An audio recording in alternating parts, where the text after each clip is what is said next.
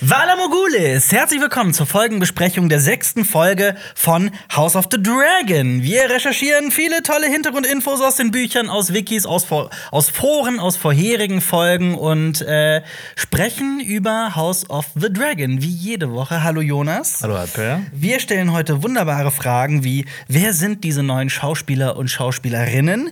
Kommt man bei all den Zeitsprüngen in der Serie überhaupt noch mit? Ist das gut zu heißen, was die da machen? Und was ist eigentlich eigentlich Alisons Plan? Wir kotzen uns über Sir Christon aus heute und am Ende sprechen wir darüber, was wir an der Folge so toll fanden und was nicht. Intro ab.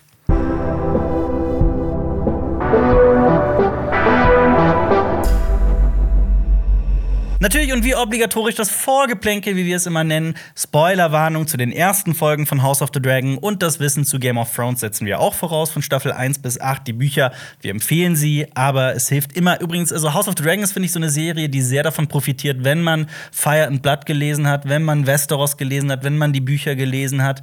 Ähm, deswegen, also das kann man nur empfehlen. Xenia hat mich letzte Woche fantastisch vertreten. Mhm. Danke fürs Kerzenzählen.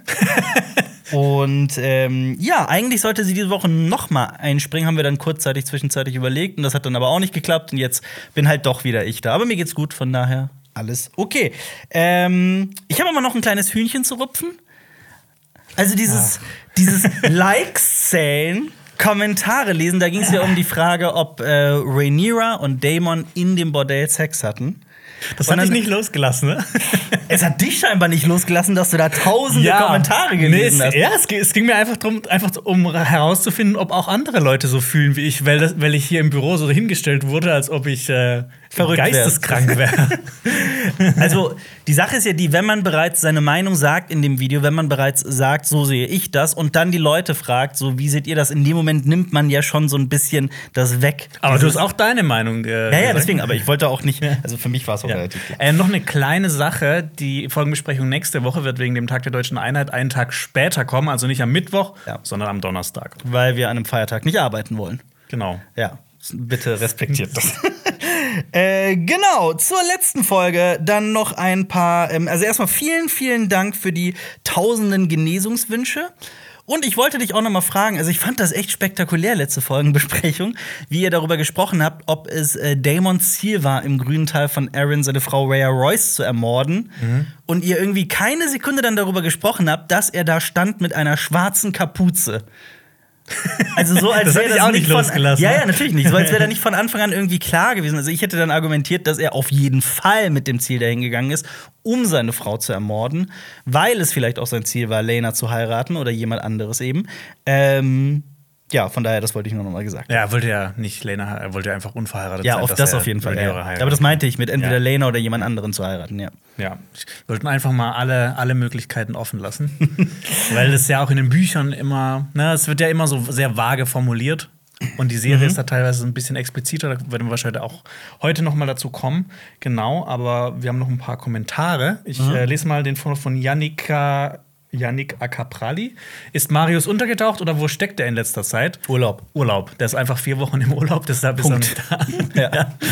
ähm, das, hast, hast, hast nee, ich habe keine, diesmal habe ich keine Kommentare. So, okay, dann ja. habe ich dir die wahrscheinlich nicht äh, reinkopiert. Ähm, äh, in dein Achso, du hast welche für mich äh, rausgesucht. Achso, das haben wir gar nicht. Nee, mach ja. du einfach. Okay. Ich habe nee, ähm. hab das sogar gesehen und ich habe mir dann gedacht, nee, ich will überrascht werden, habe sie sogar extra rausgelöscht. Ja, nämlich ursprünglich hatten wir ja geplant mit, äh, mit, mit, mit, mit Xenia, das hat nicht geklappt, aber ich habe ihr die Kommentare geschickt. Deshalb gebe ich dir jetzt einfach mal mein okay. Handy. Ach, schön, jetzt darf ich auch lesen. Okay, das ist sehr klein. Äh, ich, äh, von Martin P. Ich denke, die Folgenbesprechungen werden nicht kürzer werden. Gerade da von Folge 5 zu 6 ein zehn Jahre langer Zeitsprung stattfindet und auch wichtige Rollen neu besetzt werden. Ich denke, dass das Nichtbestrafen von Kristen Cole auch kein schlechtes Licht auf die Serie sehen wird, sondern durchaus begründet ist. Ja, das war, also, ich, mir musst du eigentlich nicht von dem Kommentar vorlesen. Ich glaube, dazu werden wir heute noch sehr viel sprechen ja. zu diesem Thema. Ähm, weil ich bin immer noch nicht so. Äh, ich ich auch nicht. Also, und ne, also ja. ich meine, die Serie hat noch ein bisschen einen draufgesetzt, aber dazu kommen wir. Dazu kommen wir dann. Später. Also Christian Cole wird heute auf jeden Fall, auch wenn er in dieser Folge nur ganz kurz vorkommt. Ja. Naja, nee, gar nicht so kurz, sorry. Ähm, auch wenn er die, diese Folge nur auf den Deckel bekommt. Sagen wir es mal so, ja. ähm, trotzdem, über den werden wir heute wirklich sehr viel sprechen. Ja. Ähm, Genau. Kann ich gerade direkt den Kommentar von Mario S. hinterherwerfen, Ja, weil der bezieht gerne. sich genau das, auf dasselbe. Auch ich fand die, äh, also ich fand die Sir Kirsten Cole-Szene mega plausibel. Psychologisch total spannend zu sehen, wie es ihm aushakt, wo ihm bewusst wird, dass er jetzt auf ewig dazu verdammt ist, das zu sein, was er nie sein wollte, was er immer krampfhaft vermieden hat. Joffrey ist die Verkörperung dessen, was in ihm immer ver Verächtung, Verachtung hervorgerufen hatte. Jetzt sieht er sich plötzlich genauso und aus diesem Selbsthass und des Abstoßes heraus snappt er und löscht erst das, womit er sich nicht identifizieren will oder kann und dann sich selbst. Darum geht es nicht. Wir sprechen nicht darüber, dass uns stört, dass Kristen Cole überhaupt diesen Ausraster hat. Das ist nicht das Problem. Das Problem sind die Konsequenzen auf diesen, auf diesen Und Ausraster. dass das auch mit keinem Wort erwähnt wird. Genau. Also nicht, auch nicht in dieser Folge. dass selbst etwas so Elementares in der Welt von Game of Thrones wie das Gastrecht, das wirklich auch in Königsmund eine riesige Bedeutung hat, ähm, dass selbst das in keiner Weise erwähnt wird. Das ist schon, das ist problematisch, aber darüber werden wir noch sprechen. Ich fand's auch äh, den Kommentar von Ethos Nepos ziemlich cool. Wie passend, dass Xenia in gerade der Folge dabei ist, der es, in der es um die Heiligkeit der Gastfreundschaft geht. Immerhin bedeutet ihr Name genau das. Das heißt, ich hab Xenia noch mal heißt Gastfreundschaft? Die Gastfreundliche. Ach, schön. ja. ja. Und ähm, ich habe ja letztes Mal dazu aufgerufen, weil Xenia ähm, äh, hat äh, ja erzählt, dass sie ein eigenes Wappen hat, ähm, habe ich aufgerufen, Ach, ja. dass ich auch eins bekomme. Und wir haben echt ein paar richtig coole Einblend äh, Einsendungen bekommen. Die blenden wir jetzt hier ein. Und äh, ja, vielen Dank. Also, es hat mich voll umgehauen. Das ist ein richtig geiles Wappen. Vor allem, ihr habt richtig süße Katzen gezeichnet. Ja. Hat mich richtig gefreut. Ich habe dir auch schon die gezeigt. Ne? Alpe hat nämlich Ich hab die auch, gesehen, ja. auch eins bekommen. Alfie und eine Kerze. Ja. Das ist wirklich, äh, wirklich sehr, sehr, sehr, sehr cool. Und auch, äh, die sind von Risto, von Risto Artworks, ne? Äh, genau. Extrem Und- talentierter ja, Typ. Ja. Wirklich. Oder Frau, ich weiß es nicht. Aber Risto klingt schon eher nach einem Mann. Aber vielleicht auch irgendwas dazwischen, wie äh, Emma Darcy, worüber wir heute auch noch sprechen werden. Ähm, beziehungsweise was dazwischen klingt sehr abwertend. Ich meinte, dass, äh, ja. Lass das noch mal neu drin, weil ich habe nachgeguckt. Äh, die Person identifiziert sich als nicht binär. Risto? ja. Okay, wunderbar, dann lass das bitte neu drin, ja. Okay. Da auch wirklich ein ganz großes Kompliment an äh, Risto von Risto Artworks. Ähm, Die anderen blenden wir auf jeden Fall auch noch ein. Ähm, Ich bin genau. sehr begeistert davon, wirklich wahnsinnig talentierte Person. Ja, das Und äh, das genauso, das Wappen Love, Sneeze, Cry. Das sind- Liebe oder lieben, niesen, weinen. Das ist wirklich herrlich, ja. Ja, vielen Herrlich. Dank auf jeden Fall. Auf jeden Fall. Sehr gefreut. Ja, dann lass doch Folge kommen. Titel: Die Prinzessin und die Königin auf Englisch, Englisch The Princess and the Queen bezieht sich natürlich auf die Prinzessin und die Königin, auf Rhaenyra und Alicent. Regie führt Miguel Sapochnik, Sapochnik ähm, und das Drehbuch kommt von einer Person namens Sarah Hess. Die hat, die ist vor allem bekannt für, die ist jetzt auch noch nicht so ein beschriebenes Blatt in der, in der Film- und Fernsehszene, äh, bekannt vor allem für Dr. House und Orange is the New Black. Ja. Und ja, wir haben ein, das ist quasi, ich, ich spreche ja immer über die großen Midpoints. Für mich ist das so ein bisschen der Midpoint dieser Staffel, der ja auch genau in der Mitte passiert. So eine krasse Wendung genau in der Mitte eines, eines Werks. Es gibt einen heftigen Zeitsprung von zehn Jahren. Ja. Und dementsprechend gibt es neue Darsteller und Sehr Darstellerinnen, ja. über die wir auch vorher schon gesprochen haben, wie zum Beispiel Emma Darcy. Mhm. Und ich erwähne sie äh, explizit, weil bei Emma Darcy möchten wir noch gerade etwas sagen. Ähm, diese Person ist non-binär. Ähm, das heißt, sie betrachtet sich weder als männlich noch als weiblich. Wenn wir das mit den Pronomen verbocken, Im Deutschen ist das mega schwierig, weil es eben dieses They nicht gibt. Ganz genau. ähm, tut uns das wirklich mega leid. Wir machen das nicht mit Absicht. Wir versuchen das wirklich mit äh, äh, zu respektieren. Wenn uns das rausrutscht, tut es uns und mir mega, mega leid. Ja. Wir werden auf jeden Fall Ansonsten- immer versuchen, Emma zu sagen. Ich glaube, das ist am einfachsten. Auf jeden Fall. Und mich würde mal interessieren an alle Leute da draußen, weil ich habe diesen Podcast halt mit, das war ja das, ich habe ja eure Folgenbesprechung gehört und ich höre sowas immer in anderthalbfacher bis doppelter Geschwindigkeit, je nachdem, wie schnell die Person spricht. Und? Ähm, bei der, in der war es, ich habe es, glaube ich, in anderthalbfacher Geschwindigkeit gehört. Ich würde mich, mich würde mal wirklich interessieren, an alle, an alle Leute, die hier auf YouTube zugucken, die sagen mal bitte einfach nur, selbst wenn sie keinen großen Kommentar schreiben wollen, einfach mal schreiben, in welcher Geschwindigkeit sie das abhören. Auch wenn es einfach nur, wenn jemand hinschreibt, zwei, reicht mir das. Kommentiert das einfach mal. Mich würde das wirklich mal interessieren, dann mache ich genau wie Jonas so eine, so eine, so eine wissenschaftliche Datenerhebung, wo ich. Likes zähle. Das hat auch echt so, so, so richtig Spaß hat das nicht gemacht, weil das, das hat auch so viel zu lang gedauert. Ja, glaube ich. Ähm, ja, Jonas, sollen wir direkt zum, zum Intro kommen? Ja, das hat sich sehr verändert. Das hat sich sehr verändert. Das, äh, die, die, die Menge an Blut ist gestiegen und nach den Wappen von Viserys und Emma Aaron geht es mal so richtig rund. Ähm, ja, fangen wir doch mal an mit der ersten Station. Wir sehen einen goldenen Drachenhelm mit so Drachenflügeln links und rechts. Soweit das sind einfach Flügel. Ich weiß nicht, ob das unbedingt Drachenflügel sind. ähm, wirkt sehr verdächtig nach Daemon. Weil er auch Daemon, weil der auch so, so einen coolen Helm hat, genau in den Folgen davor. Ja. Und von ihm gehen zwei Blutspuren weg. Ja. Das könnte man sich überlegen, was, was heißt das denn? Was heißt das? Also sind das die Ehen ja. mit äh, Rhea Royce und Lena Velaryon oder ist das eher, sind das eher seine zwei aktuellen äh, Töchter, Baela und Rhaena?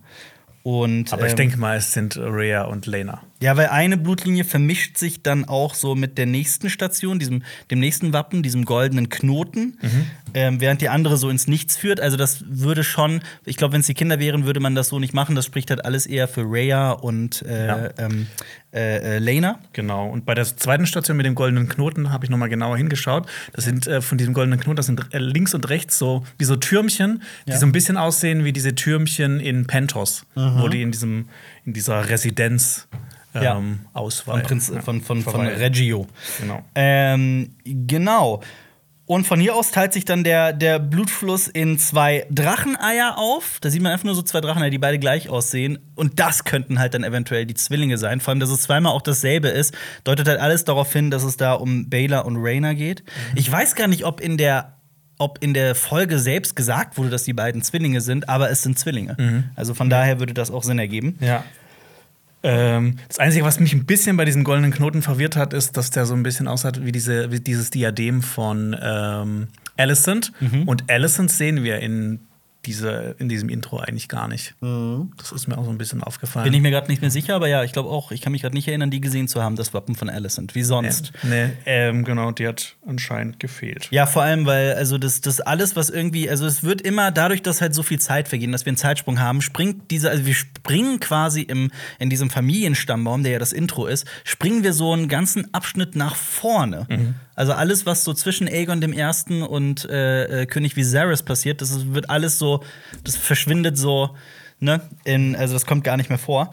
Ähm, aber wir gehen dann tatsächlich weiter, wo du gerade eben beim Diadem warst, zu Rhaenyra. Und da haben wir ja dieses, dieses besondere, dieses. Ich Sieht ein bisschen aus wie ein Triskel. Ein was? Ein Triskel. Heißt das so? Ja. Das ist so ein Triskel. Nein, es ist, glaube ich, keins, aber es sieht so aus wie eins. Ich Ja, natürlich sicher, ich bin jetzt kein Symbologe. Kein Robert Langton. Nee. Ähm, ja, aber dann noch ein, also ich, ich musste auch dran denken, weil ich äh, letztens noch mal die Stelle in äh, Fire and Blood gelesen hatte. Ähm, in den Büchern, also in der, in der Serie ist es ja so, dass äh, Daemon Rhaenyra diese Halskette gibt mit diesem Symbol. Ähm, in den Büchern gibt Daemon Rhaenyra ein, ein Jade-Diadem, wo wir auch gerade eben bei Diadem waren. Fand ich nur noch mal ganz interessant. Und behauptet sogar, dass dieses Diadem von der Gottkaiserin aus äh, Leng stammt. Wo wir wieder so bei Yi-Ti werden. Es gibt ja bald ein Serienprojekt, das eine Animationsserie, also falls sie kommt, ähm, die in Yi-Ti spielt. Und direkt südlich davon ist das Königreich das, das Kaiserreich, Gottkaiserreich Leng, wo die Leute über zwei Meter groß sind, wo es Dschungel gibt, unterirdische Götter, wo Leute abgeschlachtet werden, so ein Labyrinthsystem unter der Erde. Ähm, da werden Gottkaiserinnen an, äh, äh, ähm, angebetet quasi. Also ein super interessantes Reich. Ich liebe George R. R. Martin. Das ist also dieses einfach, dass das so als kleines Element so da noch reingestreut, das ist einfach, einfach unglaublich. Und ähm, ja, und Damon und Corlys sind ja so Personen, die äh, all das so bereist haben. Also von daher, ähm, ich glaube, in den anderen Serien werden wir da noch einiges sehen. Das nur so als Fun Fact. Ja. Das Blut fließt aber auch weiter in eine Unterführung mit einem Wandrelief. Auf diesem Relief sind ähm, äh, Schiffe, da sind drei Drachen. Ich dachte zuerst, es wären zwei, aber es sind ziemlich sicher drei. Und Soldaten. Und wenn man drei Drachen sieht, dann kann man schon immer irgendwie davon ausgehen, dass es wahrscheinlich um Aegon den Ersten geht. Ja. Mit seinen zwei Schwesterfrauen.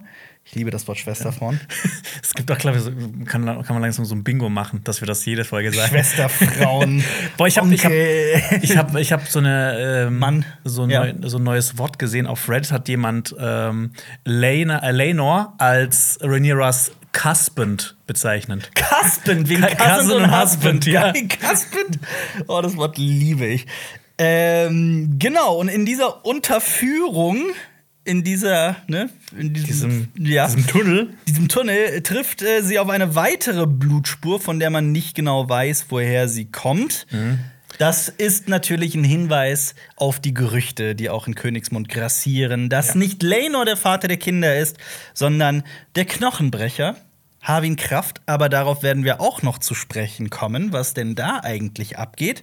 Und genau, und dann kommen wir zu einem Wappen, bei dem wir beide wirklich lange, lange, lange diskutiert und überlegt haben. Oh ja, aber du hast dann den, glaube ich, so, der, bei dir hat es dann geblitzt im Kopf. Oh, ich weiß, ich weiß aber auch noch nicht, ob das wirklich so ist. Also wir sehen dieses so ein unidentifizierbares Wappen, bei dem wir uns auch noch nicht ganz sicher waren, was wer das ist. Aber eigentlich, Also, also wer ist eigentlich klar, aber Es nicht, muss- was es ist. es muss eigentlich ein Kind von Rhaenyra sein, würde ich Genau. sagen. Also aber es- dieses Wappen war halt so. Also diese Blutspur geht ja in drei Symbole über und das sind äh, Jacaerys, Le- Lucaris und Joffrey, die drei Kinder von ähm, Rhaenyra. Genau die an, also Jaca ähm, Lucaris und Joffrey sind das, glaube ich, die so in der Unschärfe sind. Da kann man gar nichts erkennen. Ja. Und dann ist da so wie so ein Türmchen, sage ich mal, auf dem Mit so mittleren. Symbolen links und rechts. Ich habe später in der Folge auf äh, äh, Harwin Krafts, auf dem, auf dem Brustpanzer vom Knochenbrecher, habe ich so Symbole gesehen, die auch so eine eckige Form hatten. Die auch so Und wie so ein nicht- Turm Ja, aussehen. auch wie so ein Turm. Und deswegen könnte ich mir vorstellen, dass da irgendwie eine, ich weiß es nicht, ob das reiner Zufall ist oder ob das wirklich dieses Wappen vielleicht so ein bisschen äh, für Harwin steht. Vielleicht hat das irgendwas auch mit Haarenhalt zu tun oder sowas. Ja. Können wir einfach. aber ich finde die Erklärung von dir fand ich äh, irgendwie passender. Ja, aber ich, ich, ich, Ja. ich weiß es nicht, ob das. Ähm, genau. Ansonsten, das Blut verläuft sich dann in weiteren Tunneln und ähm, dass das alles so in der Unschärfe ist und wie du sagst, und dass es alles so ein bisschen äh, hin und her fließen, das gar nicht mehr so richtig zu identifizieren ist. Also, das äh, steht ja so ein bisschen auch, finde ich, für all diese Gerüchte, die um Rhaenyra kursieren und die, Ja. und die ähm, Vaterschaft der Kinder. Ich bin auch mega gespannt, wie es äh, nächste Folge aussehen wird. Ja, eigentlich, eigentlich müsste ja jede Folge immer mehr Blut dazukommen, weil die Geschichte immer blutiger und mordvoll wird. Glaubst du, irgendwann ist es einfach nur noch Ja, Nur noch dann, Brot. Dann müssen die den Intro-Track zweimal nacheinander abspielen, genau, weil das einfach zu lang weil es dauert. zu lang ist, ja. äh, genau. Das Einzige, was genau, ich weiß nicht, ob wir es gerade schon angesprochen hatten, aber Viserys und Al Alicent fehlen, äh, nee, äh, Alicent fehlt komplett. Haben wir ja eben schon gesagt. Ja. Ja. Okay. Aber gut, nochmal. Es ist früh am Morgen. Ähm, wir wissen, also es ist wahrscheinlich auch früh am Morgen in Rhaenyras Gemach, denn wir starten direkt in eine Szene, die mir so ein bisschen die Schuhe ausgezogen hat. Dabei ist es im Prinzip Etwas ganz Natürliches. eine, eine Geburtsszene. Rhaenyra gebärt ihren Sohn, der dann später von ähm, Laenor Joffrey oder im, wie im Deutschen Gottfried genannt wird. so wie Was- sein Lover. Ja, was sie natürlich wütend macht, was ich vollkommen verstehen kann, denn ich würde auch ausrasten, wenn jemand mein Kind Gottfried nennt. Würde ich ausrasten. Aber ja, im Prinzip, also noch ein Joffrey. Also es ist ja schon in dieser Serie der zweite Joffrey. Und ich meine, wenn wir jetzt in Zukunft über Joffreys sprechen, welchen Joffrey meinst du? Weil normalerweise ist Meinst du den? Oh, oh, der, den lilanen Joffrey? ja, den lilanen Joffrey? Ja. Na gut, den aber anderen. ähm, ja, wie vorab, wir haben einen fetten Zeitsprung von sage und schreibe zehn Jahren. Wir haben im Jahr, wenn mich gerade nicht alles täuscht, im Jahr 101 angefangen, Mhm. als entschieden wird, als dieser quasi dieses, dieses Präzedenzverfahren eingeleitet wird, dass Frauen nicht Königin werden können, also herrschende, amtierende Königin. Ähm, da wird sich ja für Viserys entschieden und gegen Rhaenys. Ähm, dann springen wir ins Jahr 103, Viserys wird König. Dann gibt es einen Zeitsprung von neun Jahren ins Jahr 112. In Folge 2 vergeht dann ein halbes Jahr. Folge 3 springt dann so fast drei Jahre ungefähr ins Jahr 115. Bei Folge 4 und 5 ist es dann schwer zu sagen. Ich würde aber halt vermuten, dass da auch ein bisschen Zeit vergangen sein muss. Es ähm, gar nicht so einfach zu sagen. Und in Folge 6 gibt es dann einen Zeitsprung von 10 Jahren. Im Internet findet man immer so das Jahr 124 nach Aegons Eroberung. Meiner Meinung nach ist es eher sowas wie 125 oder 126 vielleicht sogar. Ich weiß es nicht. Also, na, 126 wahrscheinlich schon zu spät. Aber nur so, ich, ich persönlich finde es immer interessant. Wir haben es gerade bei der Star Wars-Serie Andor gesehen. Da wird ja zum ersten Mal wirklich eine Jahreszahl eingeblendet innerhalb der Chronologie von dem Universum. Das ist, also Andor, das ist jetzt kein Spoiler, fängt wirklich an mit dem Schriftzug fünf Before the Battle of Yavin, also fünf BBY, fünf BBY. Manche denken sich so, hä, was. Viele denken du? sich, was soll das bedeuten, 5 BBY? Ist das irgendein Code? Ähm, und ich liebe diese Jahres-, diese, diese Zeitrechnung und Ja, hier ich- wird's, ja. Das fand ich auch eine der coolsten Sachen bei Dune, wo gleich am Anfang geschrieben wird: Ja. Ja, 10.000. Ja. Oh, was? Oh, 24.000! Oder so wie bei Die Zeitmaschine. Die wo die Zeitmaschine, einfach- wo ja. einfach mal, ich glaube, 600.000 Jahre oder sowas in die. Zukunft springt. Ja, ich liebe das. Äh, ja, aber was, also, was nicht alles in dieser Zeit übersprungen wurde. Wir haben die Affäre von Rhaenyra und Sir Harwin. Sir Harwin wird plötzlich hingestellt als der Vater von drei Kindern von Rhaenyra. Wir haben Alicent, also diese gesamte Die nochmal zwei Feindschaft- Kinder bekommt zwischendurch. Nochmal genau, ja. die nochmal Kinder wirft, die äh, einen Platz im kleinen Rat hat plötzlich. Ja. Also diese gesamte Feindschaft, wie die sich so entwickelt hat, das wird quasi, äh, ne? Ja. Ähm, Viserys, der einfach aussieht wie ein, wie ein, wie ein Also Geist. Ja, absolut. Damon und äh, Len- Lena haben geheiratet, das wurde auch quasi einfach übersprungen und haben zwei Kinder bekommen. Äh, Lenors Trauer um Joffrey, darauf werde ich auch noch äh, eingehen, dass er jetzt plötzlich das dritte Kind Joffrey nennt. Ja. So nach zehn Jahren. Also so ein bisschen, also ich meine, darauf werden wir gleich noch zu sprechen kommen. Wir haben quasi acht Kinder, die wir quasi neu kennenlernen müssen. Also die zwei Töchter von Daemon, die drei Kinder, oder jetzt mit der Folge drei Kinder von äh, Rhaenyra, plus die drei Kids von äh, Alicent. Also es sind acht Kinder, die wir dann quasi kennenlernen müssen. Und ja, also ihr Und habt die neuen äh, Schauspieler und Schauspielerinnen. Sowieso. Und ihr habt ja letzte Folge gesagt, ihr werdet schon überrascht, schockiert, enttäuscht vielleicht sogar, wenn Sir Christons Tat nicht thematisiert wird. Ja. Und was passiert? Es wird absolut gar nicht thematisiert. Aber ich, ich, ich will dazu später auf jeden Fall noch genauer sprechen, Später? wenn, äh, wenn es zu dieser Trainingsszene kommt und wenn er von, von dem guten Harwin verprügelt wird. Ja, gerne. Ich möchte nur noch dazu sagen, es, es geht mir nicht darum, dass er ausgerastet ist. Und es geht mir auch nicht darum, dass er jetzt da steht und äh, ungeschoren davongekommen ist.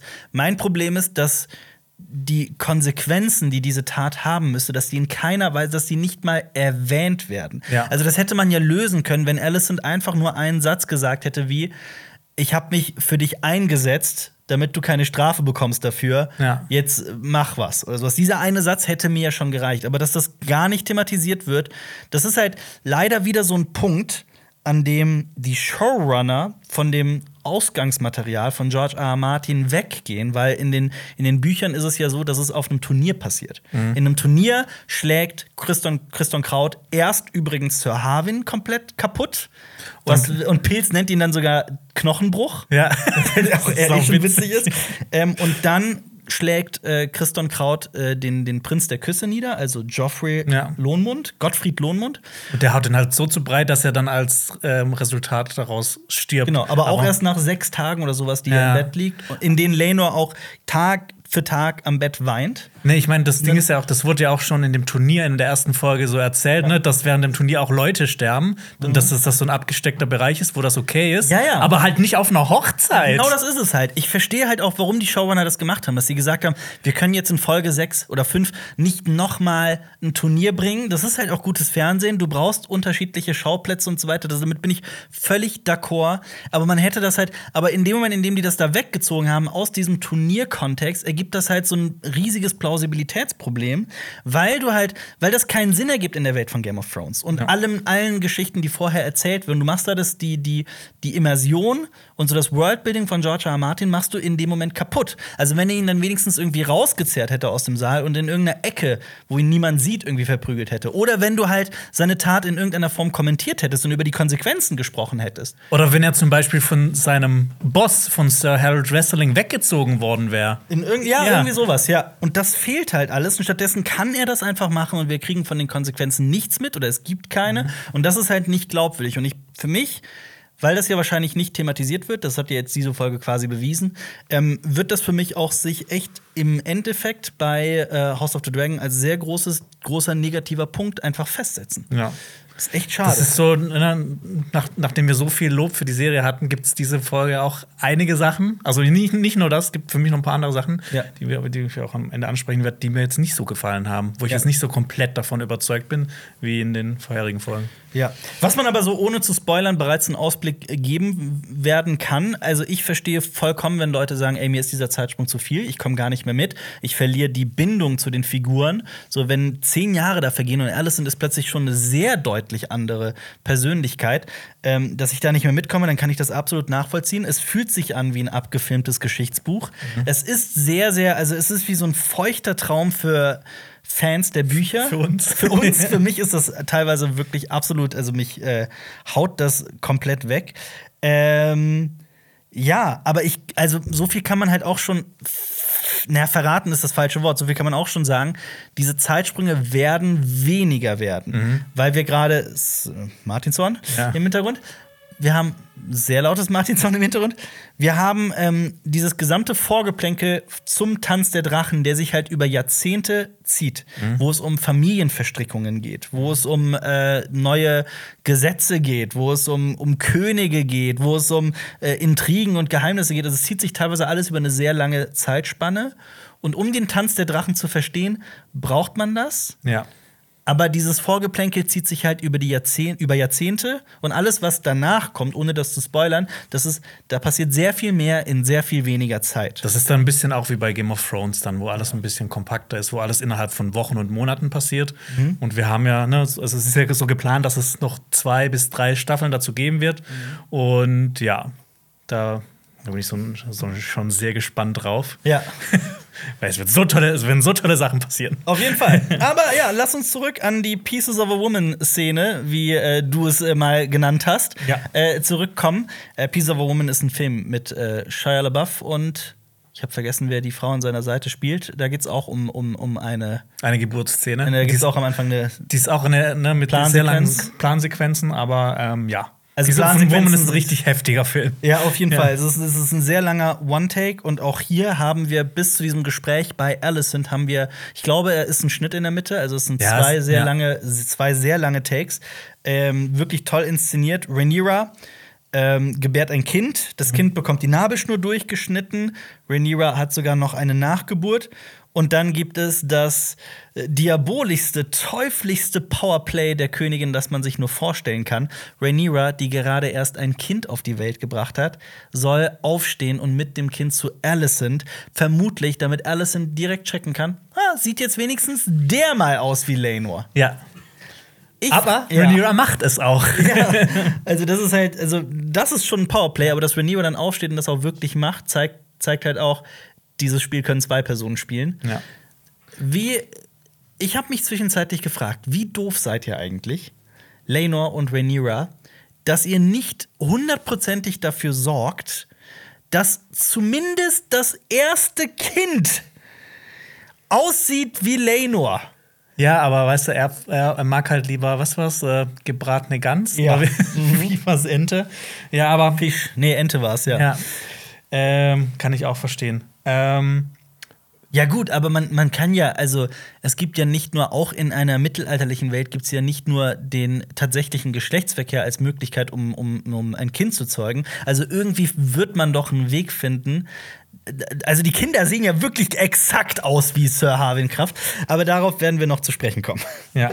Also bei dieser ganzen Sequenz habe ich mich ähm, gefragt, so, wie realistisch ist das eigentlich, ne? dass, dass eine Frau ein Kind gebärt und dann direkt so Treppen hochgeht und sowas. Ist das überhaupt möglich? Und du hast deine Arztfreundin gefragt. Genau, ich habe Dr. Liane gefragt, äh, die ist nämlich auch Kinderärztin, Ja. und die hatte gemeint, das wäre schon möglich, wenn es keine Komplikationen gibt. Also die hat das schon für realistisch gehalten, weil ich anfangs so gedacht habe, so, ist das wirklich so möglich? möglich, ja. Aber anscheinend schon. Ja. Und wir sehen ja aber auch, dass äh, später das Rhaenyra auch Spuren hinterlässt Ja, auf dem. Boden. Ja. Ich finde es auch echt schade, dass wir gerade in dieser Folgenbesprechung hätte ich mich sehr darüber gefreut, Xenia hier zu haben, um da auch ähm, gerade bei so einer intensiven Geburtsszene auch die weibliche Perspektive zu haben. Ja. Können wir leider heute nicht anbieten. Das hat sich leider nicht Ja. ergeben. Deshalb ähm, alle Mütter da draußen, schreibt mal in die Kommentare, wie, wie realistisch ihr das fandet. Ähm, aber auch, also noch so ein Punkt ist halt, dass sich Rhaenyras Befürchtung ihre größte Furcht eigentlich, die sie ja noch in der Kutsche auf dem Weg zu dem, zu dem, zu dem Fest ihrem Vater berichtet hat und auch Alicent, sie möchte halt eigentlich nicht, und die hat, auf der Bank hat sie das ja auch gesagt an Alicent, sie möchte ja. nicht in der, in der Burg enden, da eine Geisel sein und einfach nur einen Erben nach dem anderen herauspressen.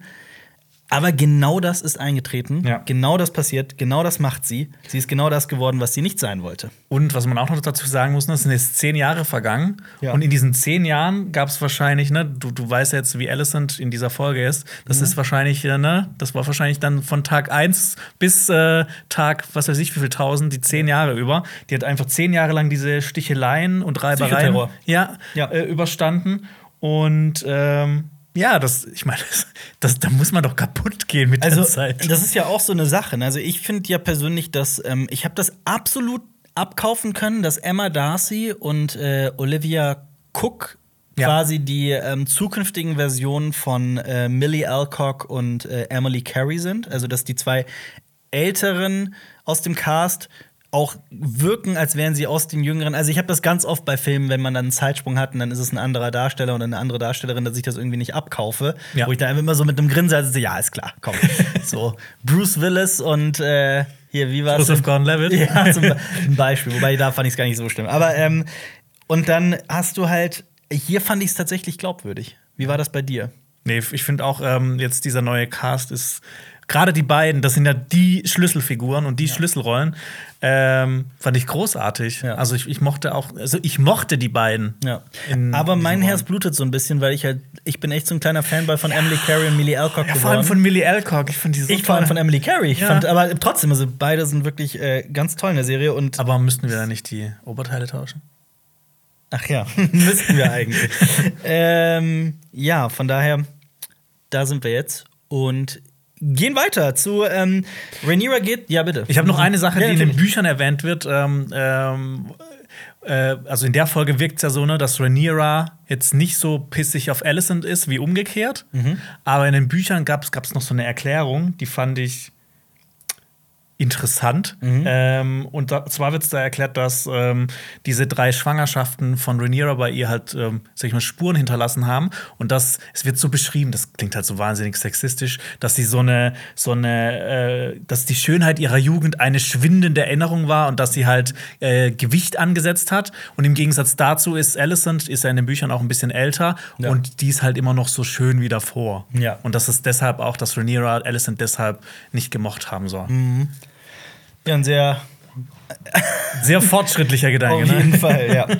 Und ähm, ja, gut, dann steht Rhaenyra trotzdem mit auf mit äh, Lenor und sie gehen zu Alicents Gemach, wo sie den Sohn präsentieren soll. Und äh, Lenor braucht gar nicht mehr zu erfahren, als nur den Spruch: Sie wünscht ihn zu sehen. Also Alicents Name muss nicht mehr, aus, nicht mehr ausgesprochen werden. Und ich finde auch, klar, sie hat gerade ein Kind geboren, aber auch in der gesamten Folge, man sieht Rhaenyra so ein bisschen an, dass sie einfach dass diese Zeit Spuren hinterlassen hat, ja. dieser, dieser Psychoterror. Also vielleicht lese ich das auch mit ein, rein, aber ja. Ja, dieses Sie, das ist ja auch sowas, das erklärt ja schon so viel, obwohl das so ein kleines Wort ist, ne? Dass die halt jetzt schon so eine riesige Rolle in deren Leben spielt und die wahrscheinlich so oft äh, irgendwie anbitscht. Ja. Dass, äh, aber so kann man das gut erzählen, finde ich. Auf jeden Fall. Ja. Und ja, noch so ein kleines Detail: Sie hat sich äh, eine Halskette angezogen.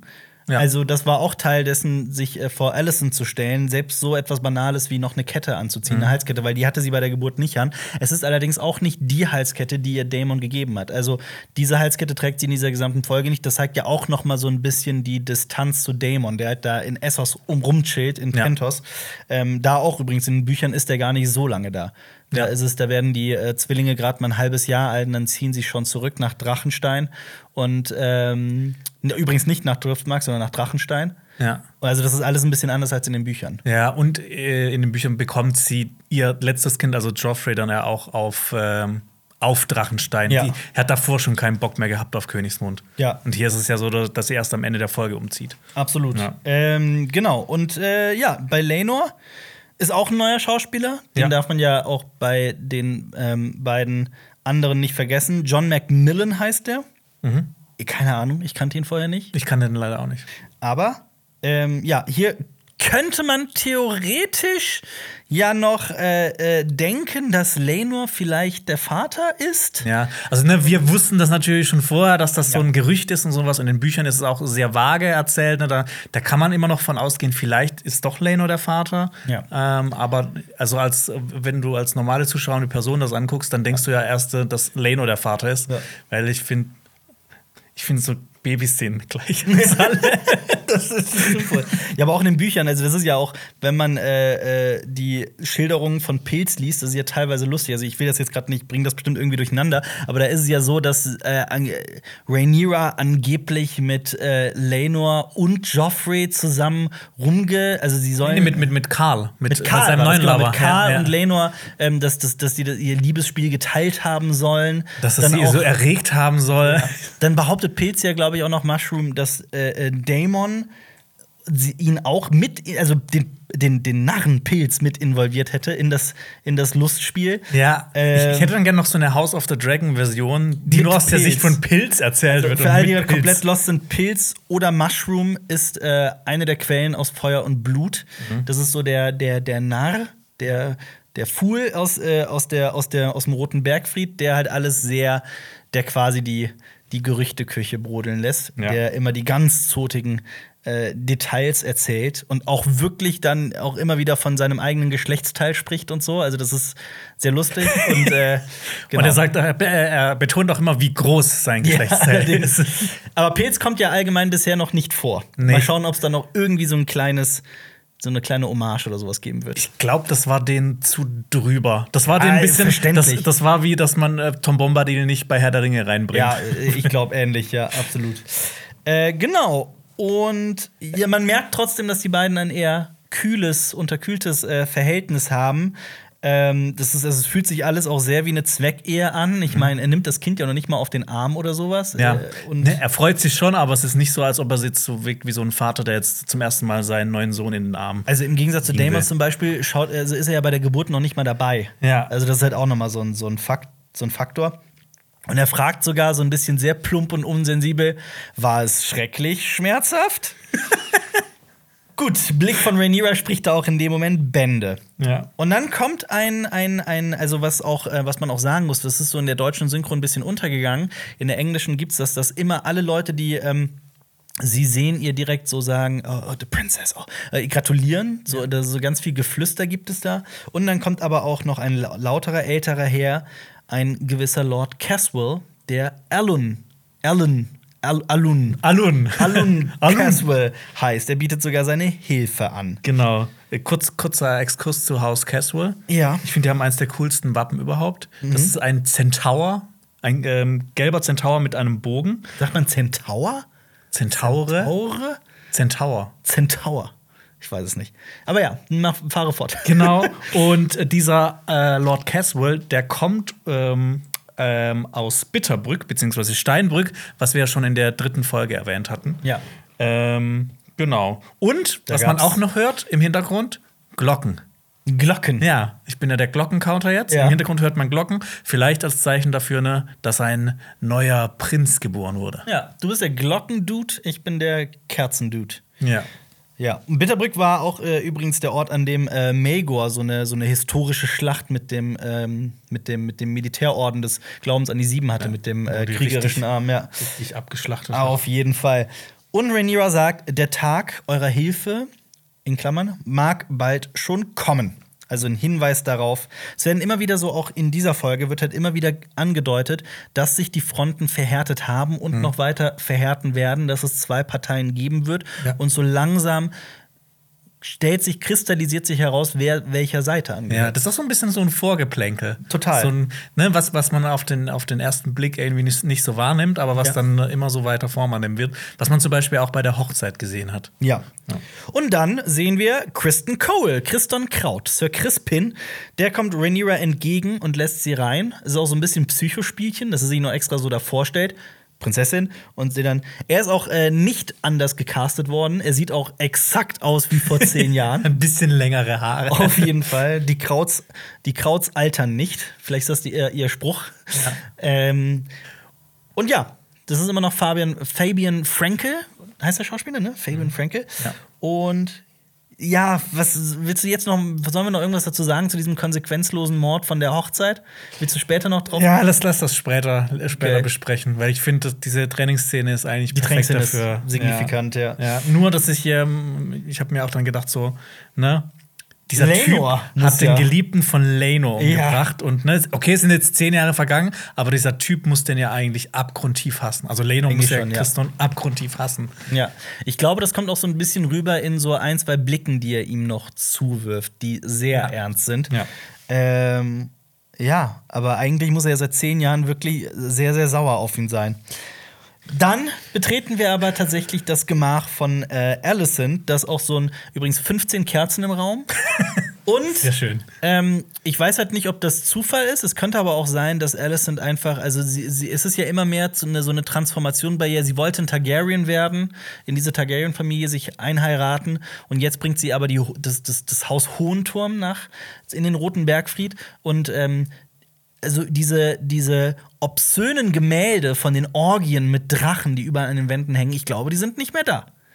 Also eventuell wurden die äh, abgehangen, weil um halt dieses, dieses Targaryen-Ding einfach weniger zu machen. Vielleicht wollte sie das einfach nicht in Ja. dem Gemach, könnte ich mir vorstellen. Aber ich, auf den Gängen sieht man die immer noch trotzdem überall. So. Ja, ist das so? Ja. da habe ich gar nicht drauf geachtet. Targaryen ist die Sexschweine. Ja, aber ich glaube zumindest in ihrem eigenen Gemach vielleicht. Und sie ist die passiv-aggressive Persönlichkeit schlechthin, denn sie sagt: Warum bist du denn? Warum bist du denn jetzt hier auf den Beinen? Du hast doch gerade erst gebärt. Oh nein! Also, ich habe dich nicht gerade gerufen, nein. Aber was machst du denn jetzt hier? Also, Olivia Cook. ja, erstmal Wahnsinns-Schauspielerin auch, wirklich. Und ähm, äh, das es interessiert sie ja auch gar nicht, was mit Rhaenyra und ihrem Kind ist. Sie will eigentlich einfach nur, dass, dass die Prinzessin nach ihrer Pfeife tanzt. Sie sagt ja auch später die ganze Zeit immer wieder: oh, Buhu, warum ist niemand auf meiner Seite? Ja. ähm, und Was war, wie, wie das war der Spruch mit dem Crowded Place? Ähm, Have you ever felt lonely in a crowded room? ja. Ja, und natürlich will sie auch wissen, ob das Kind aussieht wie Lenor oder ob Rhaenyra es wieder abermals gewagt hat, einen weiteren Kraft zu zeugen in Ja. Wahrheit. Ich fand es auch wahnsinnig interessant, wie sie erst reagiert, ne? Wie sie so erst so sagt, so, hey, nee, hier, komm mal, ähm, was machst du denn hier? Hier, setz dich hin, ein Kissen. Und sie beäugt sie ja erstmal sehr. Also, ne, du Ja. siehst da, dass da überhaupt kein bisschen ähm, Wohlgefallen ist mehr für sie. Sie guckt auch nur dieses Kind kurz an. Und erst als dann Viserys den Raum betritt, fängt sie an zu lächeln. Ja, ja. Du merkst ja das schon, das ist einfach eine Meisterin der Manipulation. Auf jeden Fall. Also eine extrem passiv-aggressive Persönlichkeit. Ähm, sie sagt ja auch Lenor dann: Keine Sorge, irgendwann bekommst du ein Kind, das auch so aussieht. Boah, schon wieder am Körper. das so aussieht wie du. Und Was das, ja, Mhm. das wird übrigens auch genauso in den Büchern geschrieben. Und Quelle dazu war auch Pilz. Da Ja. freue ich mich dann immer so, ne, wenn so ein bisschen Pilz wieder durch. Auf jeden. Fall. es ist ja wirklich eine, eine, eine versteckte Drohung. Ja. Also das meine ich mit passiv-aggressiv. Das ist eine, das ist eine krasse, krasse Drohung. Ähm, Rhaenyra, also sie bietet Rhaenyra auch die ganze Zeit an, sich zu setzen und so, aber Rhaenyra will ihr die Genugtuung nicht geben und spielt diese Machtspielchen nicht mit. Zumindest bis zu dem Punkt, an dem sie dann nicht mehr kann. Dann setzt Ja. sie sich ja doch. Und dann, back from the dead, zurück von den Toten, König Viserys. Der aber auch schon aussieht wie ein Toter. Der, ihm fehlt bereits der gesamte Arm. Der, der, der, der Ärmel hängt da herunter. Und ihm fehlt nicht nur der gesamte Arm, ihm fehlt auch das halbe Haar. Ja. Er ähm, wirkt wie ein, ein alter Großvater. So ein bisschen, also wirkt auf jeden Fall glücklicher als zuvor, das muss man sagen. Aber da will ich auch noch später drauf eingehen, weil Stichwort Meister. Erzmeister Melos kommt ja in dieser Folge nicht vor. Da möchte ich später auch noch genau drauf eingehen in der Szene im kleinen Rat, ähm, weil das in den Büchern auch ein bisschen besser erklärt wird, als weil hier wird es gar nicht erklärt. Aber ähm, ja gut, kommen wir gleich. Also es gibt einen neuen Meister und der sorgt eigentlich auch dafür, dass es mit neuen Behandlungsmethoden, dass es Viserys besser geht. So wird es in den Büchern erklärt. Ähm, aber ja, Viserys ist nicht tot. Er nimmt den seinen neuen Enkel, Enkelsohn ist es dann, ne? Seinen neuen Enkelsohn Ja. in, den, in den Arm und sagt, aus dir wird mal ein gefürchteter Ritter. Denn was sonst soll aus ihm werden? Er ist Drittgeborener und wir wissen ja bereits von den Zweitgeborenen, dass sie eigentlich immer den, am, am kürzeren Hebel sitzen und das eigentlich so ein System ist in, in Westeros und auch in Essos, das eigentlich, also in Teilen von Essos, das eigentlich nur für Ärger und Chaos sorgt. Und das wird ja auch in dieser Folge mit äh, Laris Kraft, mit Laris Strong, noch eine Rolle spielen. Ja, Da ist es ja Fall. auch ein Zweitgeborener, Ja. der für Ab- Chaos sorgt. Aber ich finde, was man ihm auf jeden Fall ansieht, ist, dass er in seiner Opa-Rolle voll aufgeht Ja, und voll. richtig happy ist. Voll, ja. Ich kann mir auch vorstellen, dass er diese zehn Jahre lang der Sticheleien zwischen Alicent und Rhaenyra immer so ne, komplett verdrängt hat und einfach nicht über seine Kinder und seine Enkelkinder gefreut hat. Und wir Voll. wissen ja, er ist ja konfliktscheu, er ist sehr harmoniebedürftig. Ja. Ähm, und deshalb ein neues Kind ist für ihn wahrscheinlich das Beste. Auf jeden ein Fall. neues Enkelkind. Und es ist ja auch, es ist ja auch ein, ein, ein wirkliches, immer wiederkehrendes Element dieser Folge, dass er nur das sieht, was er sehen möchte und die Augen willentlich verschließt. Selektive Wahrnehmung nennt man das wohl. Er sagt, Gottfried, also Joffrey, habe die Nase seines Vaters. Und da muss selbst Alicent fast im Gelächter aus, weil ich sag so, was? Ist das dein Ernst? Ja. Ähm, in den Büchern ist es übrigens auch vor allem Alicent, die Gerüchte streut, dass Harwin der Vater ist, um da halt Rhaenyras Thronanspruch ähm, zu mindern. Ja. Und, ähm, Ja. und in den Büchern wird ähm, äh, Leno auch beschrieben, als, äh, dass er eine Adernase hat, violette Augen und silberweiße Haare. Und dass das, ähm, ne, da kommt so ein bisschen mehr durch. Auf jeden Fall. Weil, ne, ich meine, bei einem Baby, ich finde, das kann man nicht so doll. Ich weiß nicht. Ich finde, Äh, Babys sehen echt fast alle gleich aus. Allgemein muss man ja dazu sagen, also das ist auch über die Jahre und über Feuer und Blut so ein bisschen weniger geworden, aber gerade in den Büchern sind die Targaryens und alle, die irgendwie aus Valyria stammen, sehen ja eigentlich noch mal extremer aus.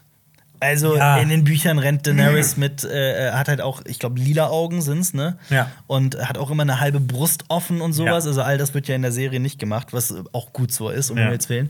Gleichzeitig aber auch, wenn wir schon den Bogen zu Game of Thrones spannen, es ist ja schon ein bisschen ulkig. Also ich fand es im allerersten Moment so ein bisschen albern, dass in Königsmund hier gerade das offene Gerücht ist, ey, die Kids sehen nicht aus wie Lenor, da ist auf jeden Fall Sir Harwin Kraft der Vater. Während in Game of Thrones Eddard Stark in dicken Büchern über Genetik äh, äh, rumblättern musste, um zu wissen, hm, die Kinder von Cersei sehen überhaupt nicht aus wie Robert. Aber, Aber- dazu muss man sagen, ne, Tommen, Missella und Joffrey, also die Kinder von Cersei, sehen halt zumindest aus wie Cersei. Ja. Die Kinder von Rhaenyra sehen ja weder aus wie Rhaenyra noch wie Laenor. Die sehen ja einfach nur aus wie äh, Harwin Kraft. Ja. Und zu der Sache nochmal, dass Eddard Stark da in dicken Büchern äh, ähm, Hm. nachschlagen muss. Wir wissen ja, dass irgendwie Westeros über den Zeitlauf der Geschichte immer dümmer wird. immer dümmer geworden ist, ja. Idiocracy. Ja. Gut, und dann kommt es zu der Frage, wie heißt denn dieses Kind? Und Laenor nimmt äh, diese Entscheidung einfach in seine Hand und sagt: Ja, unsere Kinder heißen Jacaerys, Lucaris und Joffrey. Oder äh, Jacaerys, Lucaris und Gottfried. Gottfried, ja. Übrigens, ich bin dafür, dass wir die Kinder bei ihren Spitznamen nennen: Jace und Luke. Ich habe die auch die ganze Zeit nur so genannt. Ja, ist das einfacher. macht es so viel einfacher. Auf jeden Fall. Äh, ja, Aber mach, machen wir bitte nicht aus Aegon Egg, weil das. Nee, dann wird's noch. Nee, Egg ist ein anderer Aegon. Ähm, ja, Joffrey Lohn, Lohn, Lonmouth, Lohnmund, der Ritter der Küsse, nachdem ist äh, das, dieses Kind benannt. Ähm, ja, also hier in der Serie wird ja gar nicht so. Ich finde, es wird nicht so hundertprozentig klar, wie sehr Laenor Joffrey geliebt hat. Also mit dieser Namensbenennung und so weiter ist es so ein bisschen, wobei für mich kam es so ein bisschen weird rüber, aber innerhalb dieses Zeitsprungs wird halt auch nicht erzählt, wie sehr Laenor um Joffrey trauert. Das muss man sich hier so ein bisschen mit dazu denken. Ja, das kann man sich ja vielleicht. Man hat ja schon die Reaktion gesehen von ihm, wie er dann stirbt und äh, Ja. in der letzten Folge, und wie er dann seinen Geliebten auf dem Arm hat. Auf jeden Ähm, äh, kurz noch so, äh, eine Sache. Ähm, schätz mal, wie alt dieser, dieser, dieser Baby-Darsteller ist, der das Baby gespielt hat. Was? Drei Wochen. Was? Drei Wochen war das Kind alt. Ach krass. Das, das, Kam das in das Behind quasi, Episode raus oder was? Ja. Ach krass. Also nicht Behind the Episode in diesem Podcast, Ja. hat Miguel Pochnik das gesagt. Heftig. Wie, also, ne, stell dir mal vor, du bist drei Wochen alt und hast schon eine Rolle in House of the Dragon. Ja. Aber ganz oft ist es ja bei Babydarstellern so, dass sie Zwillinge nehmen, ne? weil die, damit man länger drehen kann und so. Dann dreht man immer abwechselnd. Bei Ghostbusters zum Beispiel wurde das so gemacht, Ghostbusters 2. Hier aber nicht. Hier ist nur einer. Guck mal, dann kannst du so, wenn, wenn du so Drillinge hast, kannst du richtig, richtig cashen. Richtig. Cash-Chefin. Ähm, ja, und sie gehen dann raus, sie verlassen Alicents Gemach und Rhaenyra ist sauer, dass Lane das Kind gerade einfach so Joffrey genannt hat. Vollkommen verständlich. Ist ja auch nicht gerade der schönste Name. Ähm, und das muss man sich halt auch vorstellen. Er nimmt also, äh, was für ein, also was für ein unsensibler, plumper Typ das ist, nachdem äh, Rhaenyra gerade dieses Kind gebärt hat, diese Blutspur hinter sich herzieht, die man dann ja dann auch sieht in so einer sehr langsamen Kamerafahrt, ähm, ist er derjenige, der dann das Kind benennt und dann auch noch sowas wie Joffrey. Was halt wirklich, was äh, äh, Rhaenyra sehr wahrscheinlich sehr sauer gemacht hat. Stell dir vor, du benennst dein Kind nach deiner Ex-Freundin.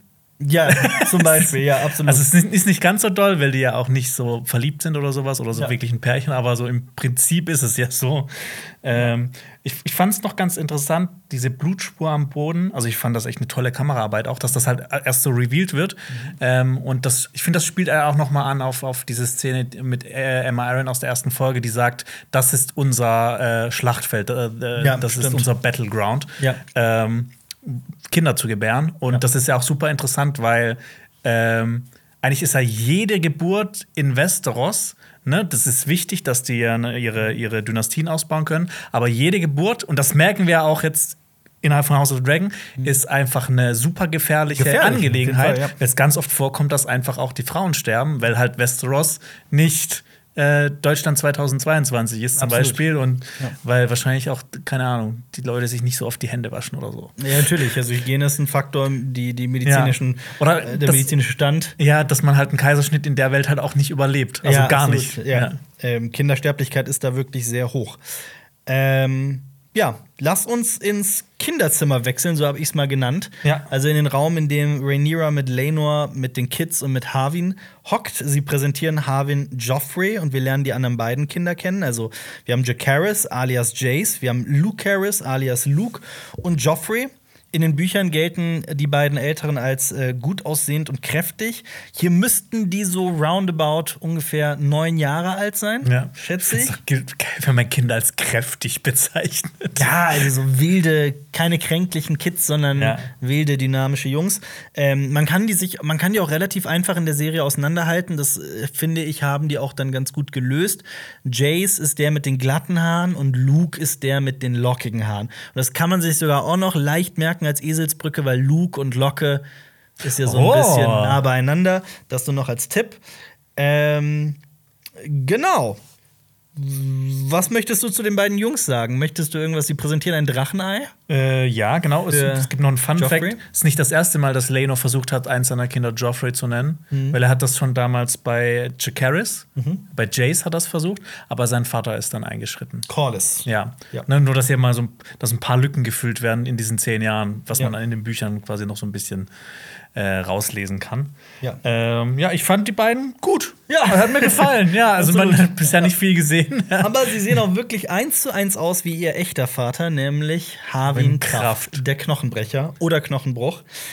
Ich muss dazu sagen, ich hatte mir Harwin Kraft. Es ist ja wirklich ein, finde ich persönlich, ein extrem gut aussehender Typ. Der ist so attraktiv. Ich glaube, der wird auch, ne, also, äh, wenn Xenia heute hier gesessen wäre, hätte ich gefragt, ob sie jetzt auch neben Damon auch einen Crush hat auf, Auf- auf Harwin Kraft, ja. Aber ich kann mir vorstellen, ne, diese, diese Kameraeinstellung von ihm, der sah ja auch wie der Perfect Daddy. Also, ne? Auf jeden Fall.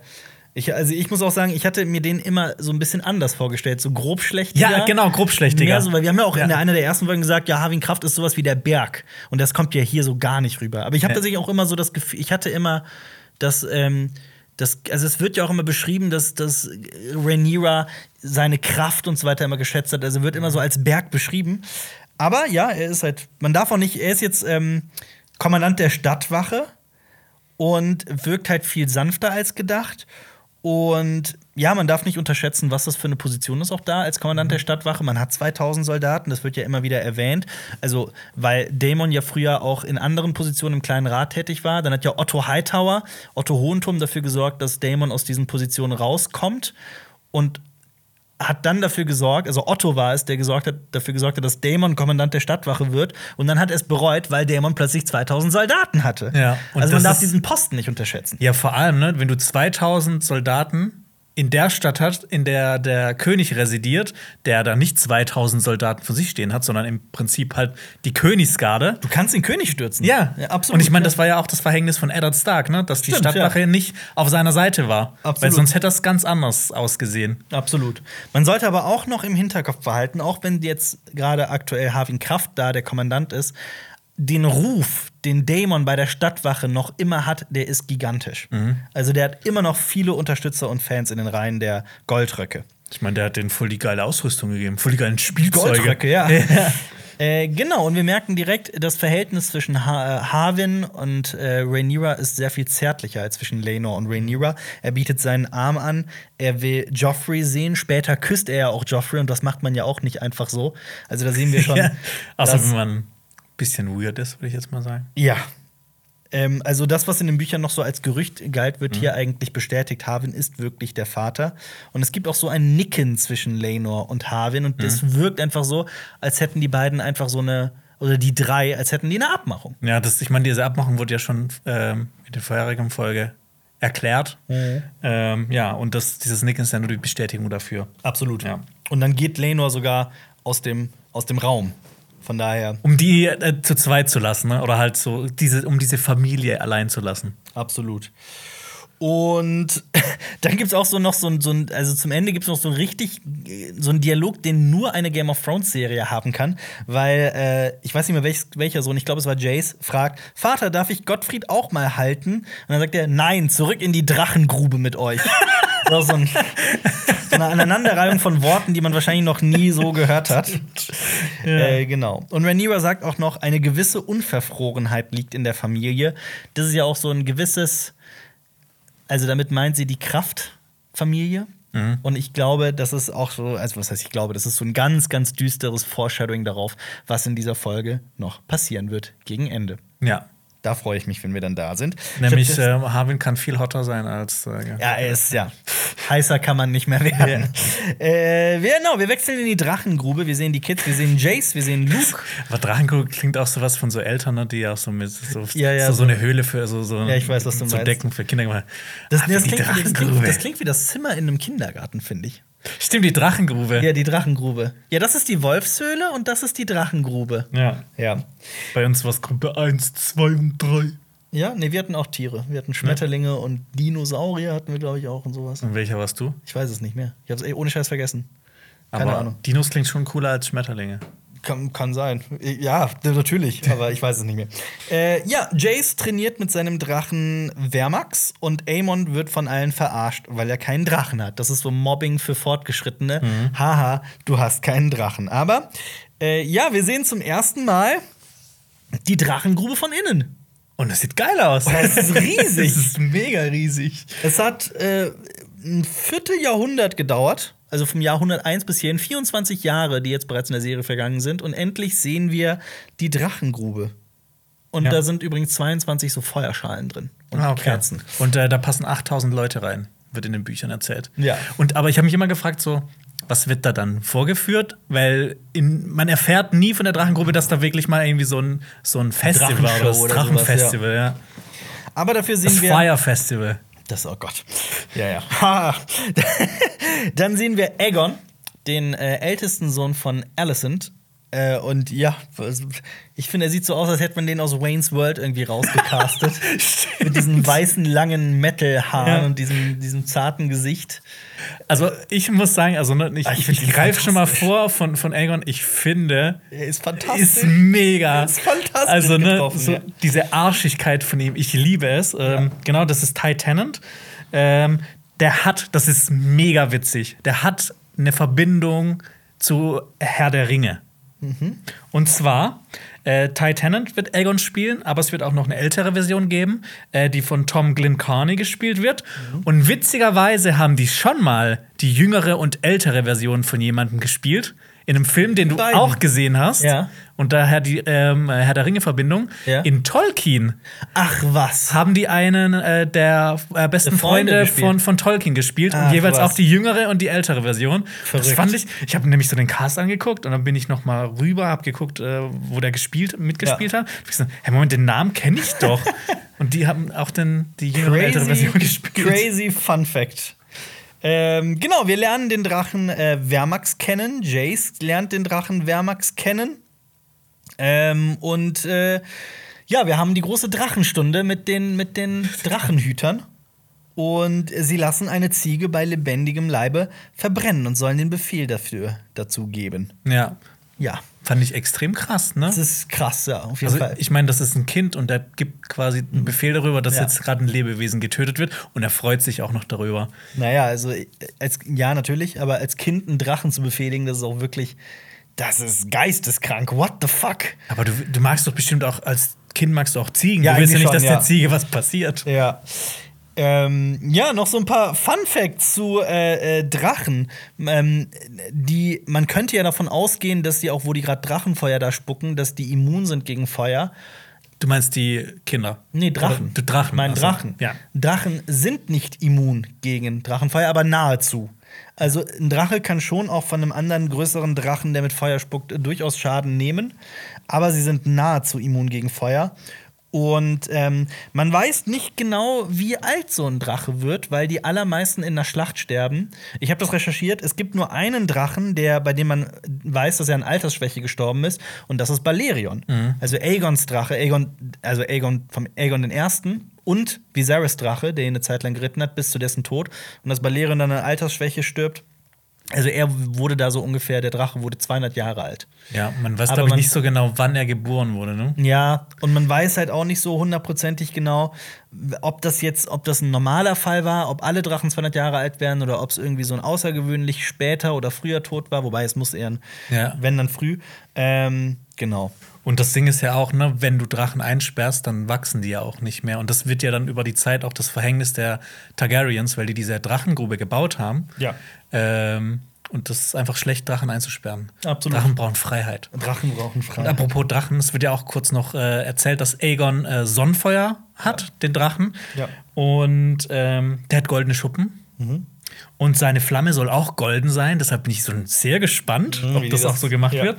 Und laut Erzmeister Gildane, der quasi auch dieses Feuer und Blut geschrieben hat, Der schönste Drache. soll es der ne? schönste Drache der Welt gewesen sein. Ja. Ja. Ich habe auch noch so ein Update zu den Drachen, weil ich habe alle mal aufgezählt, die wir aktuell kennen und, und äh, wissen. Soll ich das mal aufzählen? Ich glaube, das ist für viele gerade eine große Hilfe. Kannst du dann jeweils auch noch den Drachenreiter oder die Drachenreiterin Ja, ja, dazu? Okay. genau. Okay. Valerion ist tot und hängt im Keller. äh, Caraxes, der Blutwurm, ist von Daemon Targaryen. Das ist der mit diesem langen Hals. Äh, Milais, Milais, der, bei dem ich den Namen nie richtig aussprechen kann. Milais, Malaria, der von äh, Rhaenys Velaryon, also der Mutter von äh, Laenor und Laena. Laenor reitet auf Seasmoke, das wissen wir ja schon. Ja. Ähm, Rhaenyra hat Cyrex. Ja. Dann haben wir Lena Velaryon, die spricht ja auch in der Folge darüber, dass sie den größten äh, Drachen der Welt reitet, nämlich äh, Vagar oder Vagar. Ähm, dann haben die, äh, die eine Tochter von Daemon und Lena hat auch einen Drachen, den wir halt noch nicht sehen, das ist Moondancer. Aegon hat, wie du bereits richtig gesagt hast, Sonnenfeuer, Sunfire. Und dann müssten da noch irgendwo rumchillen Vermitor und Silverwing. Das waren die Drachen von äh, König äh, Jaehaerys, mit dem ja House of the Dragon anfängt, und seiner Frau Alisan. Dann hat äh, Helena auch noch so ein Fun Fact. Das ist diese Tochter, die wir auch noch kennenlernen werden, diese Folge. Hat auch einen Drachen namens Dreamfire. Und Fire übrigens mit Y. Mit. Y, natürlich. Das, äh, das äh, Fantasy Y. Genau. Ähm, und Vermax und Arax, das sind die Drachen von Jace und Luke. Ja. Und Aemond hat The Pink Dread. Ja, ich habe schon gedacht, ob du es vergisst oder nicht. Nee, ähm, ja. Was genau. für Arschlöcher. absolut, absolut.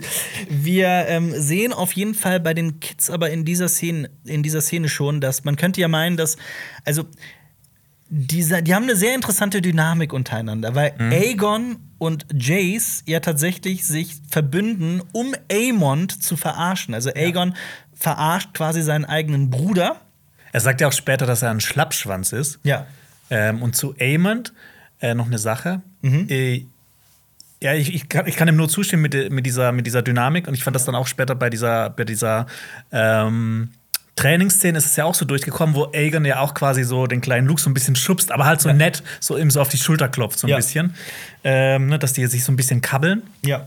Ähm, aber zu Aemond, ich habe mir den komplett anders vorgestellt, Mhm. weil der ja in den Büchern so Wild ist. so ultra wild ist. Es wird so beschrieben, er ist halb so groß wie Aegon, aber doppelt, Doppelt so so wild. wild, ja. Und hier ist er eher so so ein bisschen ruhiger, ängstlicher, so eher so in sich gekehrt und halt so ein bisschen es mangelt ihm halt so ein bisschen an Selbstvertrauen, weil er halt keinen Drachen hat. Aber das finde ich ist ja eine Stärke von House of the Dragon. Die haben ja viele Figuren also die haben denen ja eine Figurenentwicklung geschenkt, weil Mhm. Alicent halt ähm, erst eine ganz andere, so eine ganz liebe und zarte Persönlichkeit ist und dann erst zu dieser rachsüchtigen Königin Ja, wird. in den Büchern ist sie einfach die ganze Zeit so. Ja, absolut. So Absolut. rachsüchtig. Das meinte ich ja mit- damit, dass ich die Figuren ganz anders verstanden habe, aber die haben die halt wirklich dadurch ein bisschen ähm, interessanter und vielschichtiger gemacht und das finde ich halt wirklich super und ich glaube, das machen sie gerade hier bei Amond auch. Bei Harvin Kraft haben die das ja auch so gemacht und bei vielen Figuren haben die das so gemacht. Ähm, genau. Geil sind auch noch die Drachenhüter. Ich will einfach nur eine Serie haben über den Anfang von Valyria. Ja, voll. Die sind so cool. Ja, Valyrisch, das klingt so, als ob das ihre, also ob die Schauspieler wirklich diese, das so ihre Muttersprache wäre. Absolut. ja, Valyrisch klingt eh immer schön. Ähm, also sind auch sehr vernarbt und so. Da könnte man ja auch davon ausgehen, ob die nicht, also so einen Drachen da festzuhalten, eine Drachengrube, das kann ja auch immer wieder mal nach hinten losgehen. Und eventuell sind die einfach vernarbt von dem Kontakt mit den Drachen, wer weiß. Ja. Ähm, genauso auch äh, Vermax, dieser, dieser Drache von äh, Jace, ist. Ähm, Vermax ist von Jace, ja. Ja. Vermax Es ist, wird noch kompliziert. Jetzt müssen wir immer ich muss- Drachen und Figuren noch muss, verbinden. ja, ich muss, immer, ich muss mich da auch immer wieder neu reindenken, muss ich ganz ehrlich zugeben. Ähm, wirkt halt auch noch relativ jung. Mhm. Übrigens sagt man da im Englischen, ich weiß gar nicht, wie das im Deutschen ist, ein Drake. Also man ist ein Drache ist erst ein Hatchling, also Mhm. ein Schlüpfling, dann ein Drake und dann erst ein Drache. Also man nennt so Teenie-Drachen nennt man Drakes. Das schreibt man auch so wie den Rapper. Ja, wie den Drake. Rapper, ja. Tatsächlich. Und äh, genau, die Jungs haben eine Überraschung für Amond, nämlich sie bringen ihm einen, also er wird halt die ganze Zeit gemobbt, weil er keinen Drachen hat. Und dann bringen sie ihm einen Drachen, nämlich ein Schwein mit Flügeln, den rosa Schrecken. Ja. Als Anspielung auf The Black Dread, den schwarzen Schrecken, nämlich Balerion, den größten Drachen aller Zeiten.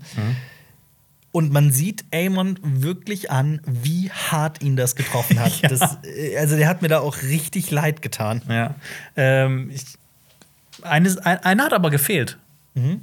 Eigentlich hat Alicent noch einen Sohn. Mhm. Aber wahrscheinlich wäre das zu kompliziert geworden. Und zwar Darren, der eigentlich dann da so alt ist wie Jace.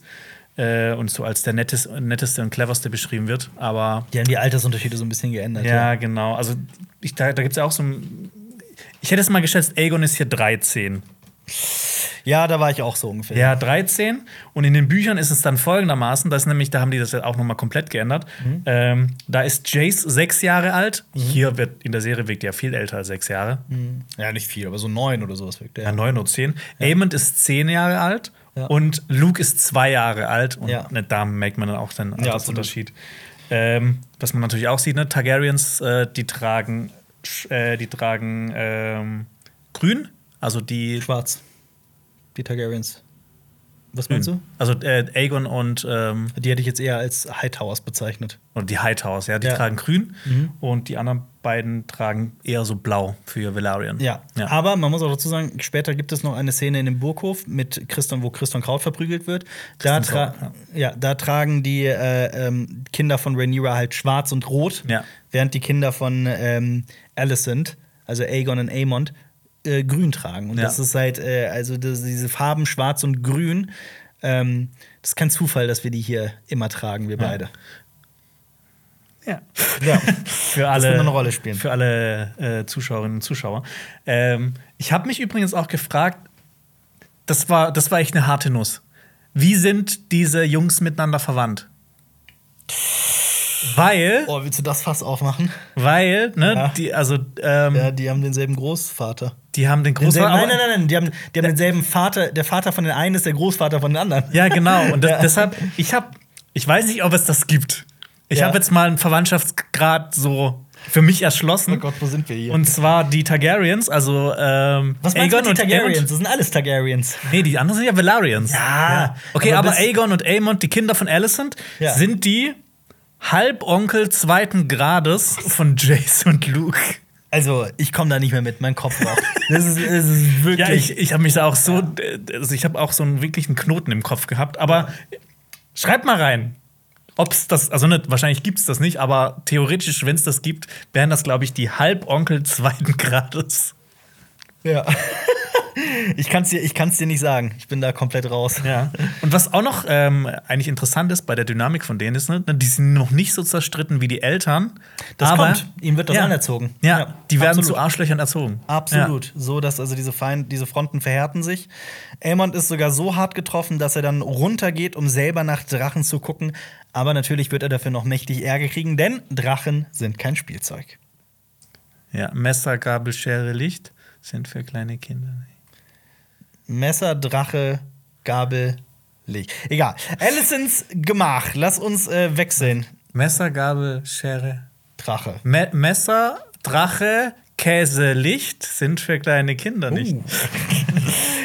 Ähm, wir lernen eine, ein weiteres Kind kennen, nämlich ein etwas, ich nenne es mal, verträumtes Kind. Die Luna Lovegood von, äh, Luna Lovegood von House of the Dragon. Ja, Helena Targaryen, gespielt von Evie Allen. Ähm, ich, wird von ihrer Mom, Alicent, sogar so ein bisschen beäugt, weil sie komisch ist. Sie hat diesen, interessiert sich scheinbar sehr für Biologie, hat auch so einen Skorpion da in dieser Vitrine und g- hat mich sehr stark an, ist so ein bisschen nerdy, hat mich sehr an Viserys erinnert. An welchen Viserys? An ihren Vater Viserys. Ach so, an ihren Vater Viserys. der halt eher ja. ein historisches Interesse hat und gerne so Modellbauten macht und sie hat halt ein Interesse für Biologie. Ja. Ich kann mir auch vorstellen, also so wie sie gewirkt hat, dass sie, so, so habe ich mir auch immer äh, Daenerys vorgestellt, die Träumerin, die quasi den Untergang von Absolut. Valyria vorhergesagt hat. Ja. Ähm, und sie sagt ja auch einen sehr interessanten Satz, wenn Ja. er ein Auge schließt. Wenn er ein Auge schließt. Ja, ihr werdet sehen. Ihr werdet sehen. ja. Das Und- ist, das ist, ich finde das mega geil, dass, dass da teilweise so Sachen so, so schon so eingestreut werden, die halt so irgendwie nichtssagend sind, Ja. aber die noch eine Bedeutung haben werden. ja, das ist alles so sehr mit Bedeutung aufgeladen, das stimmt schon. Und Aemond wird zu Alicent geschickt, als äh, er kriegt quasi Ärger dafür, dass er in die Drachengrube gegangen ist. Und Helena sagt sowas wie, ach schon wieder. Also, das ist auch etwas, was scheinbar öfter passiert. Ja, das ist geil. Ich finde, Eamon sieht auch aus wie so jemand, der aus einem Comic, vor dem irgendwas explodiert ist und der dann so abstehende Haare hat, die dann so schwarz sind. Das ja, ja, ich weiß, was du meinst. So Doc Brown-mäßig. Ja. Gut, gehen wir über in äh, Viserys Gemach. Ja. Alicent und äh, äh, Viserys quatschen miteinander. Wir sehen das äh, Valyria-Modell. Jonas mag coole Gegenstände aus House of the Dragon. Jonas mag Das- coole Gegenstände aus House of the Dragon. Wir Ja. brauchen einen Knopf hier Ja. dafür. Das Valyria-Modell ist noch viel größer geworden, auch wenn ich mal echt sagen muss, ne, in zehn Jahren hätten die auch ein bisschen mehr schaffen können. Ach komm, unterschätzt die Arbeit nicht, die da reingehört. Anscheinend gab es in Valyria auch sowas wie so ein Stadion. So ein Kolosseum-artiges, So ein Kolosseum? aber so ein eckig, ja. Ja. Ähm, fand ich sehr Vielleicht, interessant. aber vielleicht wurde ja die Drachengrube nach diesem Kolosseum modelliert, Ja, überlegt und vielleicht gab es ja tatsächlich mal in Valyria sowas wie Drachenkämpfe oder Drachenshows oder ja, sowas. so, wie so Flugshows. Flugshows, ja, sowas. Genau. Und das, ist das Schönste fand ich, wie Viserys Bastelfreund heißt. Eddard. Eddard. Ja. Und ne, das ist auch cool, weil es in der Szene geht es ja auch um Bastarde. Mhm. Und äh, weil Eddard hat ja auch Cerseis Kinder als Bastarde identifiziert. Und hatte theoretisch einen, ne, einen Bastard. Ja. Zumindest dachte man das. Ich, ich habe mich noch gefragt, ob dieses Modell jemals bemalt wird. Aber, Das kommt ganz am Ende, wenn es fertig ist. aber ich glaube, das wird Viserys nicht mehr erleben.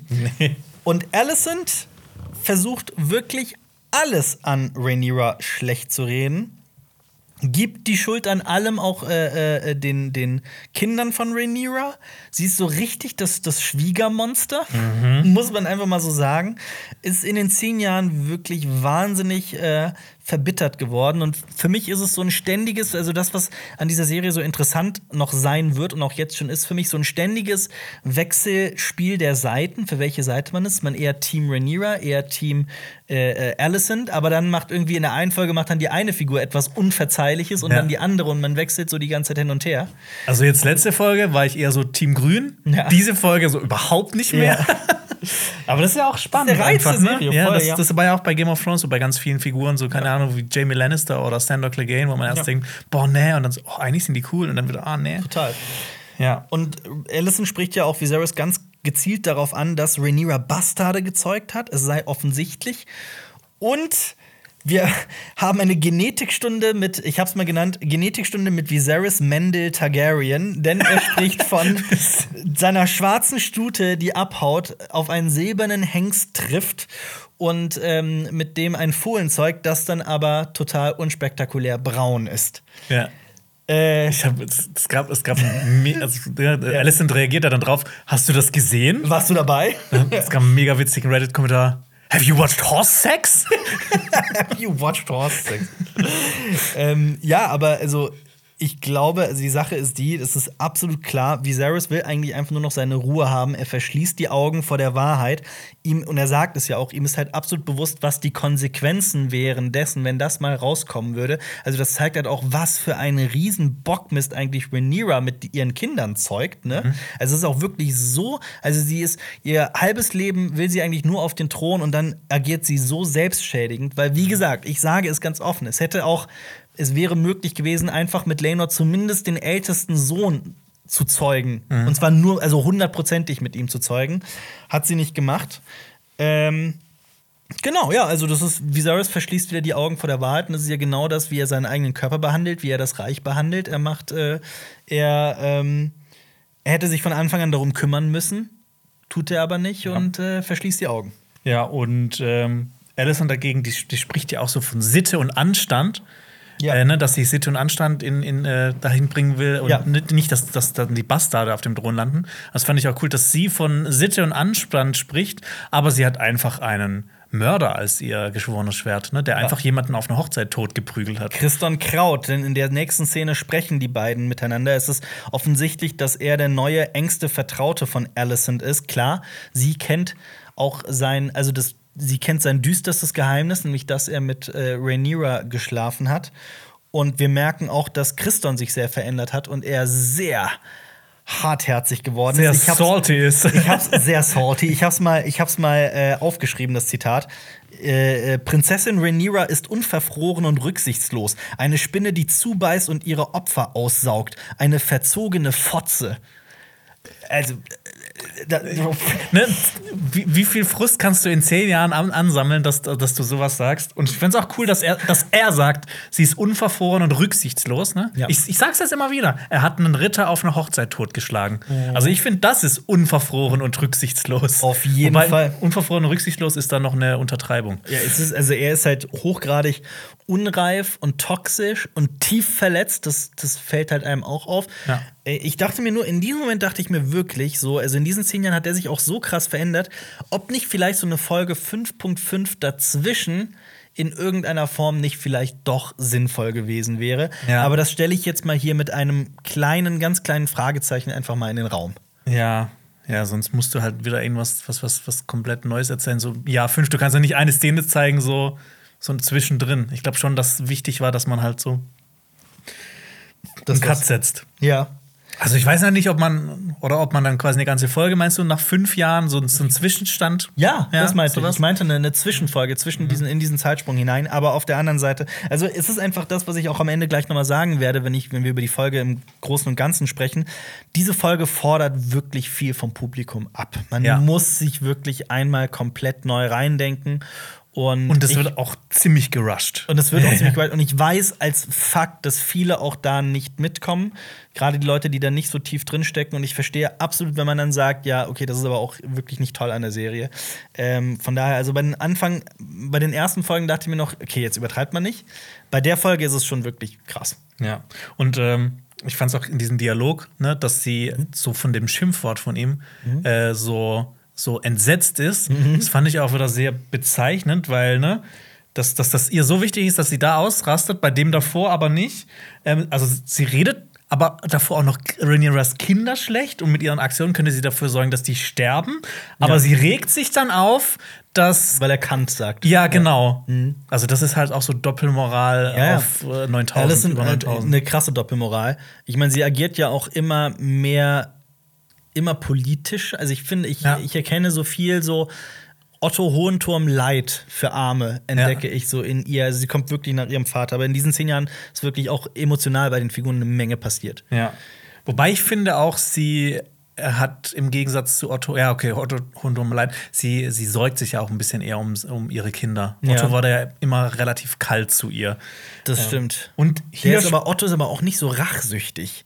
Nee. Nicht, so, nicht so verbissen, der war kalkulierender und, ja, und der war äh, irgendwie so ein bisschen logischer. Und Ja, das ist ja, das ist ja überhaupt nicht mehr logisch, was sie einfach macht. Alicent agiert tatsächlich, also mich erinnert sie sehr an Cersei dann in vielen Szenen. Ja. Ja. Ähm, und hier spricht sie ja auch wieder bei Christon von Ehre und Anstand. Ja. Und ich finde, wenn man dann auch gleich noch zur nächsten Szene kommt, das ist einfach nur ein vorgeschobenes Argument von ihr. ja, natürlich, Ja. klar. Denn lass uns doch bitte zur nächsten Ja. Szene kommen. Der Teenager Aegon masturbiert bei offenem Fenster. Also über die Symbolik brauchen wir gar nicht zu sprechen, wie der, wie der Sohn der Königin da auf die Stadt herunter masturbiert. Da steht auch noch sogar so ein, ähm, so ein ganz kleines Detail, neben ihm steht ein Weinglas. Also da kann man ja auch nur davon ausgehen, dass der vielleicht auch schon angefangen hat zu saufen. Ja. Äh, Es ist halt so richtig Rich Kid durch und durch. Ähm, ist auf so eine unglaublich, also auf so eine, weil, weiß ich, ist das, ist das arg, also ich meine, vor allem, wenn man noch bedenkt, was diese Figur alles machen wird, ist das, kann ich, darf ich den sympathisch nennen? Das ist Ja, irgendwie, irgendwie das, schon, irgendwie ja. Ist das so, Ja, weil der halt so- ist witzig. Der ist halt so ein bisschen durchgeknallt und crazy drauf. Ja, und das halt macht so- halt, das macht ihn ja so interessant. Er ist halt auch so mitten in der Pubertät, so durch und durch, interessiert Ja. sich halt, er schaut ja auch später dann so Bediensteten hinterher, interessiert sich nur für Frauen, für Wein und fürs Masturbieren und Ja. Drachen. Ähm, ist halt so ein richtiger, so ein richtiger Pubertier. Pubertier, Pubertier, ja. ähm, ja, ähm, erinnert mich persönlich so ein bisschen an Tommen, muss ich sagen.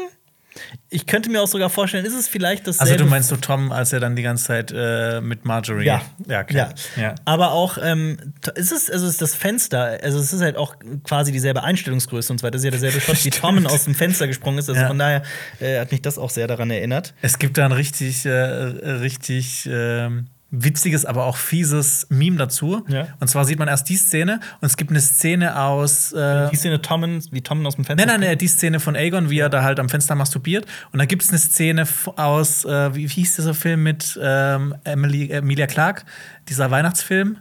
Ach, der Äh, von Last äh, Christmas. Last Christmas. Und dann, äh, dann hat sie so einen äh, Vogelschiss im Gesicht. Das ist richtig fies. Oh Gott. Ja. Oh. Ähm, genau, und Allison kommt rein und wundert sich nicht mal darüber, was ihr Sohn da macht. Sie interessiert sich eher dafür, was Aegon mit seinem Bruder Aemon angestellt hat, mit dem, mit dem Schwein. Ja. Und Aegon ist halt total überrascht und springt halt da auf die Kissen. Ich möchte nur noch eine Sache sagen. Im, ähm, ich weiß, ich, ich, ich ziehe immer diesen Vergleich heran mit der deutschen Synchro und dem englischen Original. Im englischen Originalton sagt er sowas wie, also der murmelt nur so ein paar Wörter und sagt unter anderem so fucking. So, ne? Ja. Sagt einfach so fuck, fuck, fucking. Irgendwie sowas. Und im Deutschen sagt er, bei den Göttern. wirkt halt, also, ne, ist halt schon was anderes, ne? Es ist Ja. ein bisschen sehr absurd. Äh, und Aegon wirft halt aber auch hier direkt äh, Jace unter die Räder und sagt, es war Jace, es war Jace. Und ähm, ja, und Alicent scheißt ihn aber mal so richtig an. Ja, also sie scheißt ihn nicht an, weil er runter masturbiert hat. Ne? Ja. Das hat nichts mit Ehre und Anstand zu tun. Sie, Ja. sie ist, äh, ne, diese. Es geht ihr nur um den Kampf mit Rhaenyra. Ja, es geht Ja. ihm nur um ihre Familie. Also sie ist jetzt quasi ihr Vater geworden, so ein bisschen. Ja, und sie sagt ihm auch klipp und klar, was Sache ist. Also, das äh, man erinnert sich natürlich sofort zurück an all die Gespräche, die Otto mit seiner Tochter geführt hat. So, denk mal an die Zukunft des Hauses und wie wir auf den Thron kommen. Dieser, dieser Abschied vor allem von den beiden. Total. Und jetzt muss Alicent halt ihren Sohn zu einem Herrscher heranziehen und ihn und ihm klar machen, ey, du, du machst dir die ganze Zeit nur das, worauf du Bock hast, du bist, du pubertierst, aber eigentlich ge- bist du derjenige, der auf dem Thron sitzen Ja. sollte, könnte, muss. Weißt du, was glaube ich auch so ein Punkt ist, ähm, warum wir Aegon eigentlich gerade so mögen, auch wenn er so ein, so ein kleiner Wichser ist? Ja. Ich meine, ihm ist es Das ist alles egal. Ihm ist es egal und wär, für ihn wäre es vollkommen okay, wenn Rhaenyra auf dem Thron sitzt. Ja. Das ist ja eigentlich voll, voll nett, ne? Dem Der hat ja- überhaupt nicht diese Ambition, Genau. so diesen, diesen, diese Machtgier. Ja, absolut. Und ihm ist ja auch wirklich so die, äh, ich will jetzt nicht sagen die Dummheit, aber so dieses, dieses, die- der hat so eine, wenn, als Alicent ihn anscheißt und mir sagt, ey, weißt du, was hier auf dem Spiel steht? Dieser Blick von ihm ist so leer und man sieht so richtig, wie die Zahnräder in seinem Hirn anfangen, sich langsam zu drehen, wie es rattert im Hirn. Ja. Es ist herrlich, also dieser, dieser, dieser, dieser Blick von ihm. Ja. Also ein bisschen reinverliebt, für, ja. für ihn bin ich dann doch schon wieder eher Team Grün. Ja, absolut. Sollen wir den Kontinent wechseln? Ja, lass mal, lass mal nach Essos. Nach Essos, nach Pentos. Ähm, das ist eine kurze Fun Fact zu Pentos. Ist eine große Hafenstadt im äh, Westen von Essos, relativ weit westlich. Und da allein durch die geografische Lage haben sie ein Interesse daran, was in Westeros passiert, mehr als andere freie Städte. Wir wissen zum Beispiel aus der ersten Staffel von Game of Thrones, Ja. dass Daenerys und Viserys da untergekommen sind. Genau, bei Illyrium Opatis. Genau, so, so wie auch Tyrion dann später. Ja. Ähm, genau, und das ist auch eine sehr reiche Stadt. Eine reiche Stadt, eine Handelsstadt. Hier spricht man den, äh, hier spricht man äh, Bastard-Valyrisch. Also man muss sozusagen, jede Stadt, jede Freistadt hat so ihren eigenen Dialekt des Ja. Valyrischen. Und Glaubst du dann, glaubst du dann für, die, für so Leute, die Hochvalyrisch sprechen, hört sich das äh, pentosische Valyrisch so an wie so sächsisch oder ja, so? wahrscheinlich, ja, absolut wahrscheinlich. Äh, und vielleicht sollte man noch wissen, dass hier äh, viele rote Priester herrschen, also die äh, Relor ähm, anbeten, also so äh, Leute wie Melisandre. Und man sollte auch noch wissen, es gibt hier ähm, eigentlich einen, ähm, so, eine, so eine Gruppe von Magistern, die eigentlich über Pentos herrschen. Ja, also im Prinzip ist es eine Oligarchie, also nur wenige reiche Leute herrschen. Ja.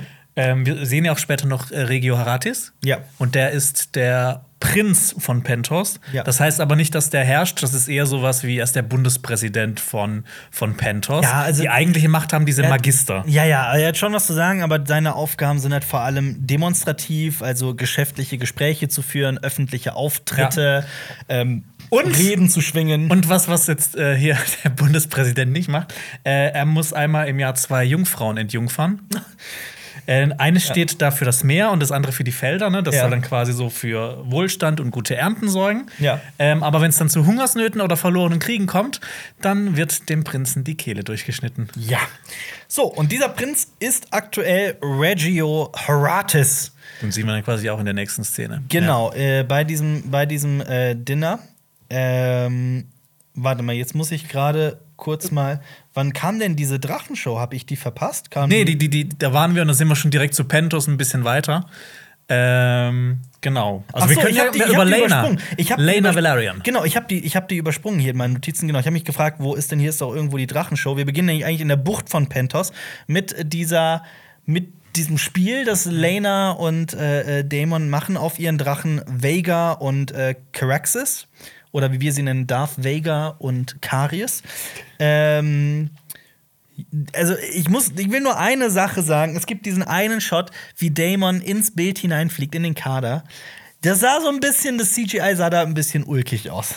Ja, also ich finde, ne, also auch in der Drachengrube, Mhm. Vermax sieht teilweise auch nicht so ganz doll aus. Ja. Aber ich Das ist Meckern auf hohem Niveau. Das ist Meckern auf hohem Niveau und in dieser Serie gibt es so viele Drachen. Ja. Ähm, ich kann es auch so ein bisschen verstehen. Ja. Ja, also ist ein bisschen schade, ne, weil bei Game of Thrones sah irgendwie immer alles mega krass gut aus, Mhm. aber da gab es halt viel weniger Drachen insgesamt. Ja, allgemein äh, alles, was wir jetzt schon in, dieser, in diesen sechs Folgen gesehen haben an Turnieren und Hochzeiten und Schlachten und Drachen-Shows äh, äh, Shows und so weiter, ist schon, ja. Ja. Ja, lass uns zum Abendessen wechseln. Wir Achso, nee, ich, Ja. ich hätte noch gerne ein paar Sachen zu Lena gesagt, äh, beziehungsweise zu Vega auch, Ja. ihrem Drachen. Das ist ja der letzte der drei Drachen aus dem Eroberungskrieg. Ja. Ähm, natürlich benannt nach einer alten valyrischen Gottheit. Ja. Äh, hier ist das schon so über sie. Ist sie schon über 150 Jahre alt Mhm. und fast so groß wie Balerion, hat zahlreiche Schlachten miterlebt, war unter anderem der Drache von Visenya Ja. ähm, und außerdem auch von Balon, dem Vater von Viserys. Ja.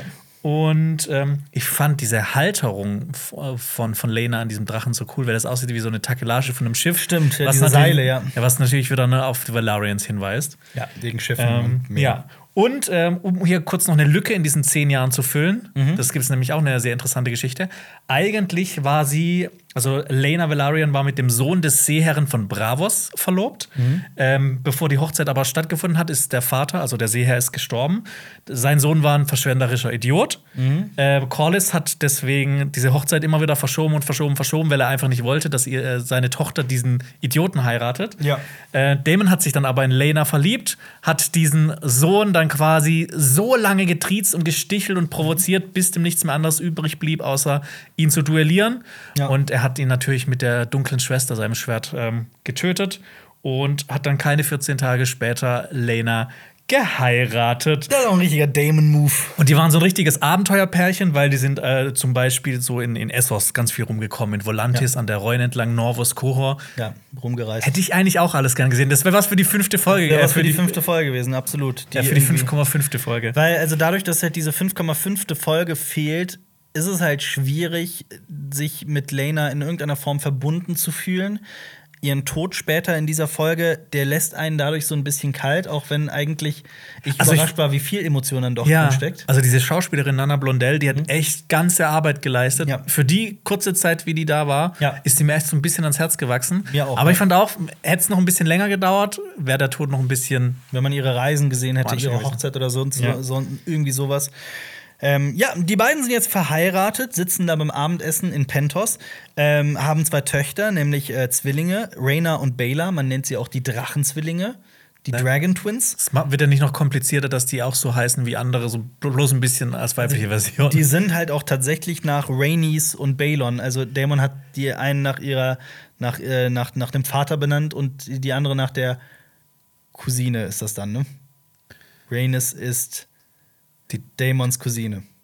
Rhaenys ist, Rhaenys ist Daemons Cousine. Ja, Ja, aber Balon und äh, Jaehaerys waren Brüder. Rhaenys ist Jaehaerys Tochter und äh, aber Daemon ist Balons Rhaenys Sohn. ist ja auch die Oma, weil sie ja auch die Tochter ist von. Stimmt. Oh. stimmt. ja, stimmt. Also es ist Ja, beidseitig verwandt. Thema ne? Inzest, Targaryen. ja, absolut, absolut. äh, ja.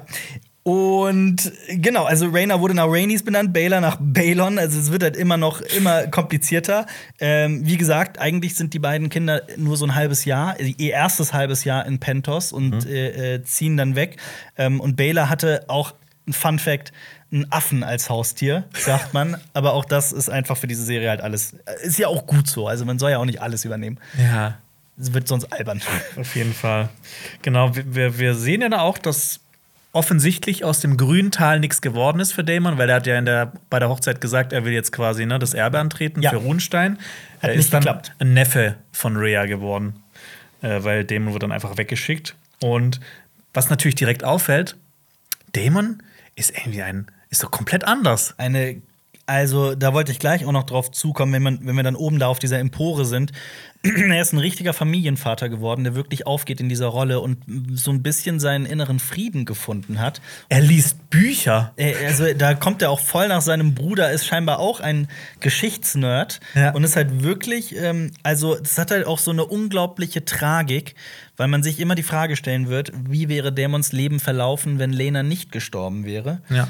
Ähm, Weil ich- die beiden hatten eine der gesündesten Beziehungen in dieser ganzen Serie. Ja, allerdings kann man nicht so sagen. Wobei auch da ich da noch so ein Aber einfügen würde, da Ja, aber im, gleich noch. Vergleich zu den anderen. Er lässt später seine Kinder einfach da stehen, ne, während Ja, sie trauern. das stimmt ist so, natürlich. Ne, also da Ja. kommen wir gleich noch zu.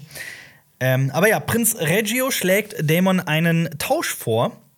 Lebt doch hier in Pentos, behaltet dieses Haus und die Ländereien und helft uns mit euren Drachen, mit euren drei, eventuell bald vier Drachen im Kampf gegen die Triarchie. Die Triarchie, das erfahren wir auch später noch mal genauer, die macht nämlich jetzt gemeinsame Sache mit äh, äh, Dorn. Ja. Das Fürstentum Dorn, genauer gesagt Fürst Koren Martell, hat sich verbündet mit den äh, drei freien Städten, mit äh, Lis, Tyrosch und Myr, um ähm, ja, über die Trittsteine da zu herrschen. Koren Martell hatte auch in den Büchern vorher schon gegen Dämon gekämpft, so als Fun Fact, also in diesem ersten äh, Krieg auf den, auf den Trittsteinen.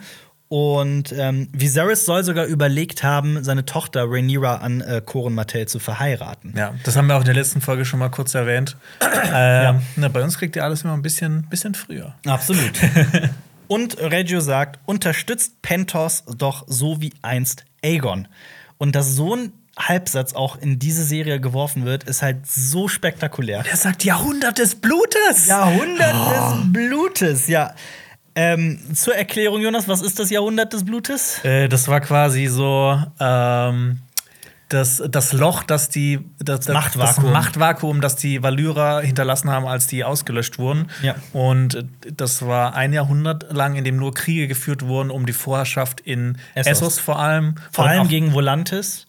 Also Genau, Volantis wollte so quasi, so war ja eine so der valyrischsten Städte, sag ich mal, Ja. äh, überhaupt. Und die wollten halt alle anderen Städte, freien Städte unterwerfen. Ähm, die haben dann zum Beispiel auch Tyrosch unterworfen, haben sich alle freien Städte zusammengeschlossen, um gegen Volantis zu kämpfen. Aber während des Jahrhunderts des Blutes kam es zum Beispiel auch dazu, dass die Dothraki so Ja. ähm, quasi alle platt gemacht haben. Ja, und auch, also gerade bei diesem Bündnis gegen Volantis hat halt auch Aegon Pentos geholfen und Tyrosch und äh, ist nach Lys geflogen, um da eine volantenische Flotte zu bekämpfen und hat Ja. halt mit seinem Drachen einfach äh, äh, alles Hat die kaputt gemacht. hat die kaputt gemacht. Und äh, also das war und ist dann hat dann den Blick Richtung äh, äh, Westeros ähm, gelenkt. Ja. Also es war so quasi seine letzte große Amtshandlung, bevor er die, ähm, bevor er Westeros erobert hat. er hat schon mal geübt. Ja. Ja, und das wird halt in diesem, das steckt halt in diesem Halbsatz von Reggio und dass das einfach mal so erwähnt wird. Ah, ich liebe Ja, so kleine Details. Ich liebe sowas. Danke. Ja. Und während Lena nicht besonders äh, erfreut ist über dieses Angebot, ist Damon durchaus gereizt zuzusagen. Ja, weil ich meine, das ist ja auch, ne, du bekommst quasi alles geschenkt, bloß um da zu sein. Aber ich meine, ich finde dieser Regio Haratis, das, ist ja- auch ganz schlau, ne? Ja. Ich meine, der hätte auf einen Schlag einfach so vier Drachen so in der Hinterhand. Ja, oder drei. Ähm, ja. Ja. und Damon auf der Empore dann in der nächsten Szene bringt seiner Tochter was bei über die Geschichte, wirkt wie ein glücklicher Familienvater, wie er auch den Bauch von Lena streichelt. Das sind Seiten von küsst, Damon. ja? ja, das sind Seiten von Damon, die wir Damon, die wir so gar nicht kennen. Es ist wirklich unglaublich, so als hätte er endlich seine Ruhe gefunden, fernab des Königshof. Aber Lena will zurück in die Heimat ihrer, ihres Vaters, der Velarions, nach äh, auf, auf also in die Burg äh, äh, Hochflut, wie sie heißt, der, der Sitz von den Velarions auf der Driftmark. Ich weiß immer nie, wie man das sagt. In Driftmark, auf der Dr auf Driftmark, auf Driftmark. Also in Driftmark, ich meine, es gibt ja die Burg Driftmark und die Insel Driftmark. Das heißt, Ja. auf und in. Ja, wahrscheinlich. Wahrscheinlich beides Ja. irgendwie richtig. Ja, sie ist ja eher so, ähm, ne, ihr ist ihr Stand so wichtig. Die, Ja. die will einfach diese, diese Bedeutung haben in dieser Welt, wo Damon jetzt einfach eher so sagt, so lasst die einfach ihre Lass Sachen doch machen. in Ruhe leben ja. hier. Lass doch mal chillen. Lass doch mal chillen. Und ich Ja. finde das auch so. Lass frei sein. Ja, und das kann ich halt so gut nachvollziehen auch. Ja. Ja. Ich meine, das gab es ja auch schon in der letzten Folge, das hat ja auch Christon Kraut äh, Rhaenyra vorgeschlagen, so dieses Leben Ja. zu haben. Ja. ja. Und Nun gut. Ähm, genau, und Lena sagt auch, das ist auch so ein Foreshadowing für die Folge: Wenn mein Ende naht, will ich sterben wie eine Drachenreiterin. Es gibt da den Satz und gleich auch noch mal einen Satz, wo bereits sehr klar wird, dass sie, ähm, dass da Foreshadowing zu ihrem Tod bereits stattfindet. Ja. Da kommen wir gleich noch zu, wenn sie dann sagt, ich habe meinen Frieden geschlossen. Irgendwie Ja. sowas. Kommen wir gleich dazu. Wir wechseln stattdessen noch mal zurück nach Westeros, in den Roten Bergfried, genauer gesagt in den Burghof. Und Jonas, wir kommen, ich überlasse dir das Feld. Komm, hau rein. Ja, genau. Ist Ähm, die Targaryens und die Valerians, die trainieren ja zusammen, äh, Schwertkampf, und Harwin haut am Ende Christon eins auf die Fresse. Ja. Und uns will jetzt diese Serie Eins. ein paar Mal auf die Fresse. Ja. Was auch wieder so ein Callback ist, auch wie er Joffrey auf die Fresse gehauen hat. Mhm. Aber ihn totgehauen hat. Ähm, will uns hier diese Serie wirklich erzählen, dass der Typ Kinder ausbildet, der auf einer Hochzeit jemanden kaltblütig ermordet hat? Brutalst. Ja, will das die Serie uns wirklich erzählen? Es, ne, gab keinerlei Konsequenzen. Er darf Kinder ausbilden und äh, das ist halt, das hat also alles zunichte gemacht, gemacht, was uns, was wir uns halt von der letzten Folge so noch erwünscht haben, dass Ja, das ja. so halt erklärt wird.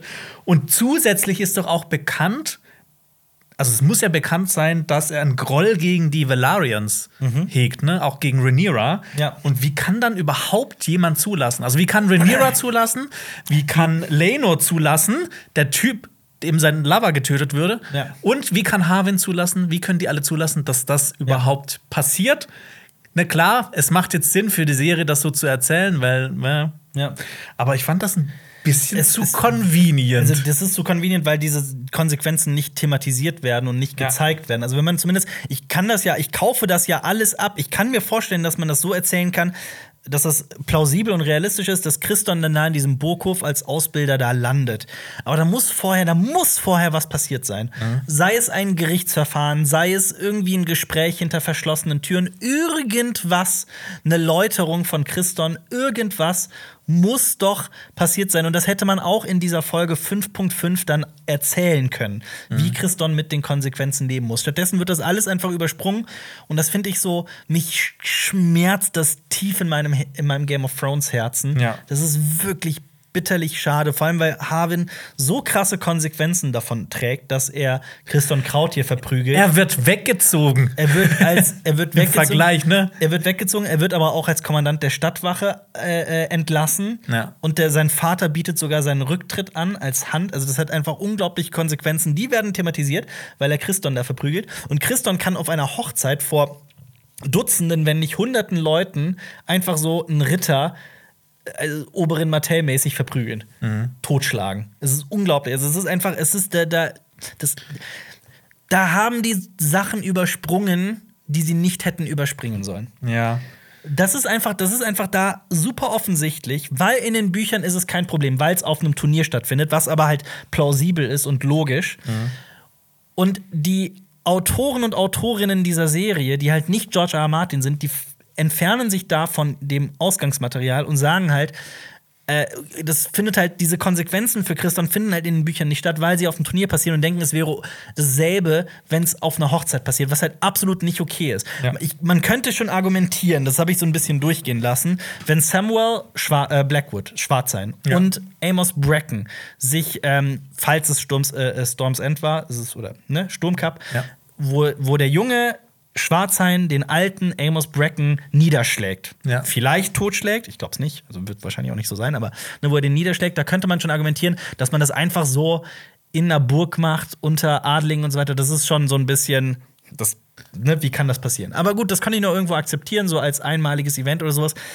Das hier mit mit äh, Christon Kraut auf der Hochzeit, das ist einfach, das ist nicht gut. Das ist unplausibel. Das ergibt in der Welt von Game of Thrones keinen Sinn. Und ich finde es sehr, sehr schade. Ja, das war einfach nicht durchdacht. Ich weiß, ich weiß nicht, ob es nicht äh, durchdacht war oder ob es die einfach vergessen haben, ob es Ja. nicht aufgefallen ist. Ja. Ähm, keine Aber Ahnung.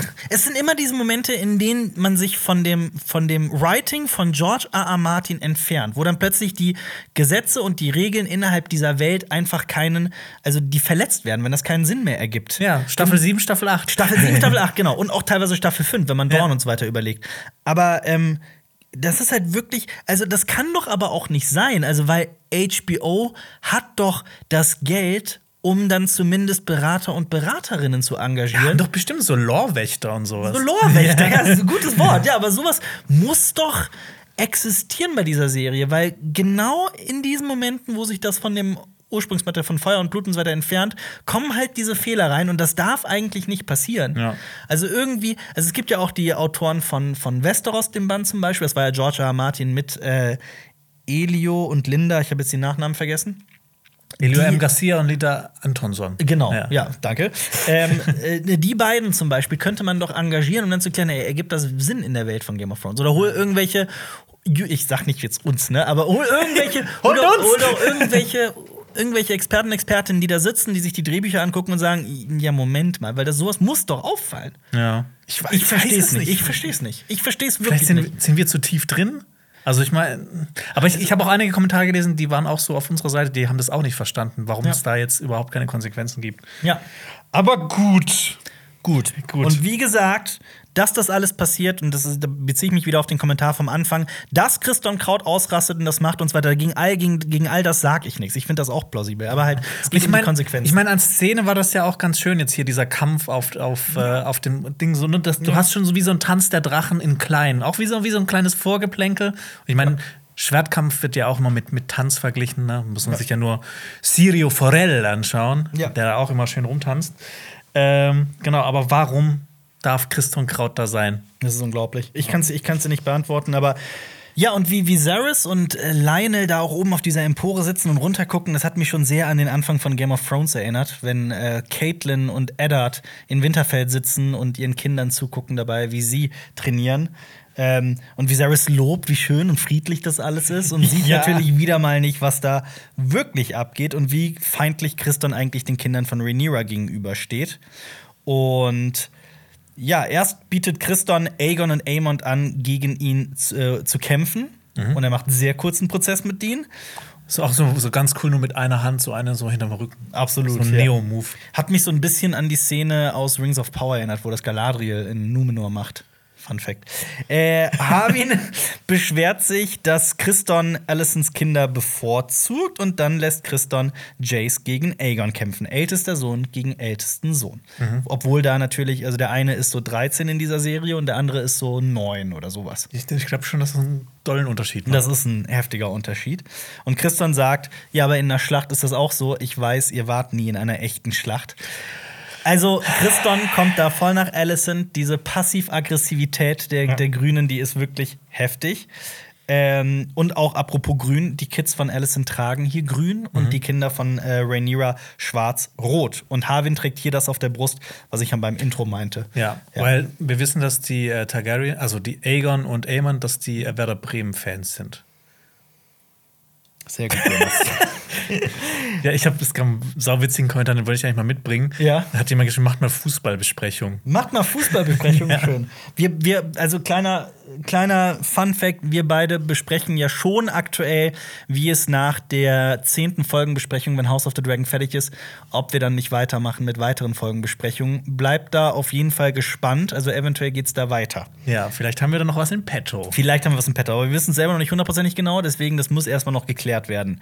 Untereinander und auch noch mit Funk. Muss, Ja. Müssen wir auch noch sprechen. Also mal gucken.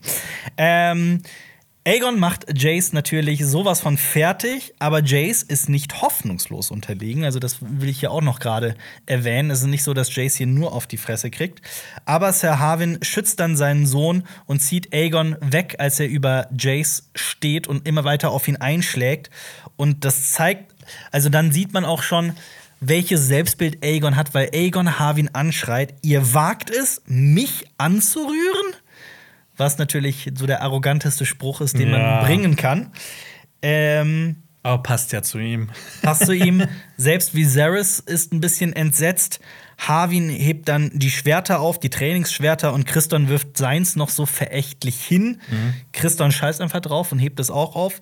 Und Christon macht dann sogar eine Anspielung darauf, dass Harwin der Vater von Jace und Luke und eventuell auch von Joffrey sein könnte. Aber ich finde, der, der baut das so ganz schön provokant auf. Ne? Eigentlich Ja. würde das man ja nur für, einen- für einen Neffen machen. Ja. Oder Ein Bruder. einen Bruder. Oder einen Sohn. Ja.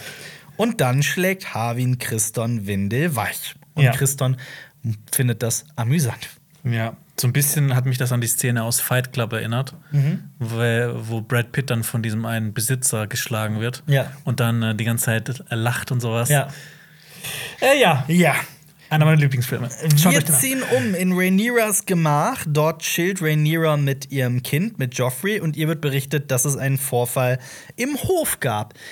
Rhaenyra Nutzt ihren Geheimgang. nutzt ihren Geheimgang, Ja. den mit der mit dieser sehr sauber gebauten, äh, wie nennt man das, Brüstung, mit diesem Geländer. Geländer. mit dem Geländer. Dass man auch ja nicht runterfliegt. Auf jeden Fall. ähm, ja, und sie äh, belauscht ein Gespräch zwischen Harwin und seinem Vater Lionel. Und ne, ich, ich finde, hier hätte man zumindest auch mal wieder so zumindest andeuten können, dass Harvin sagt: Ey, der Typ hat, einen, äh, hat Ja. jemanden auf der Hochzeit totgeschlagen. Also ich Ja. muss da halt aufpassen auf, auf, auf die Kinder, sonst passiert da irgendwas. Das ist ein Psycho, das ist ein Irrer, irgendwie sowas, ein Ja. Satz, ja. Stattdessen wird Christons Tat einfach, ja, ignoriert. Ja.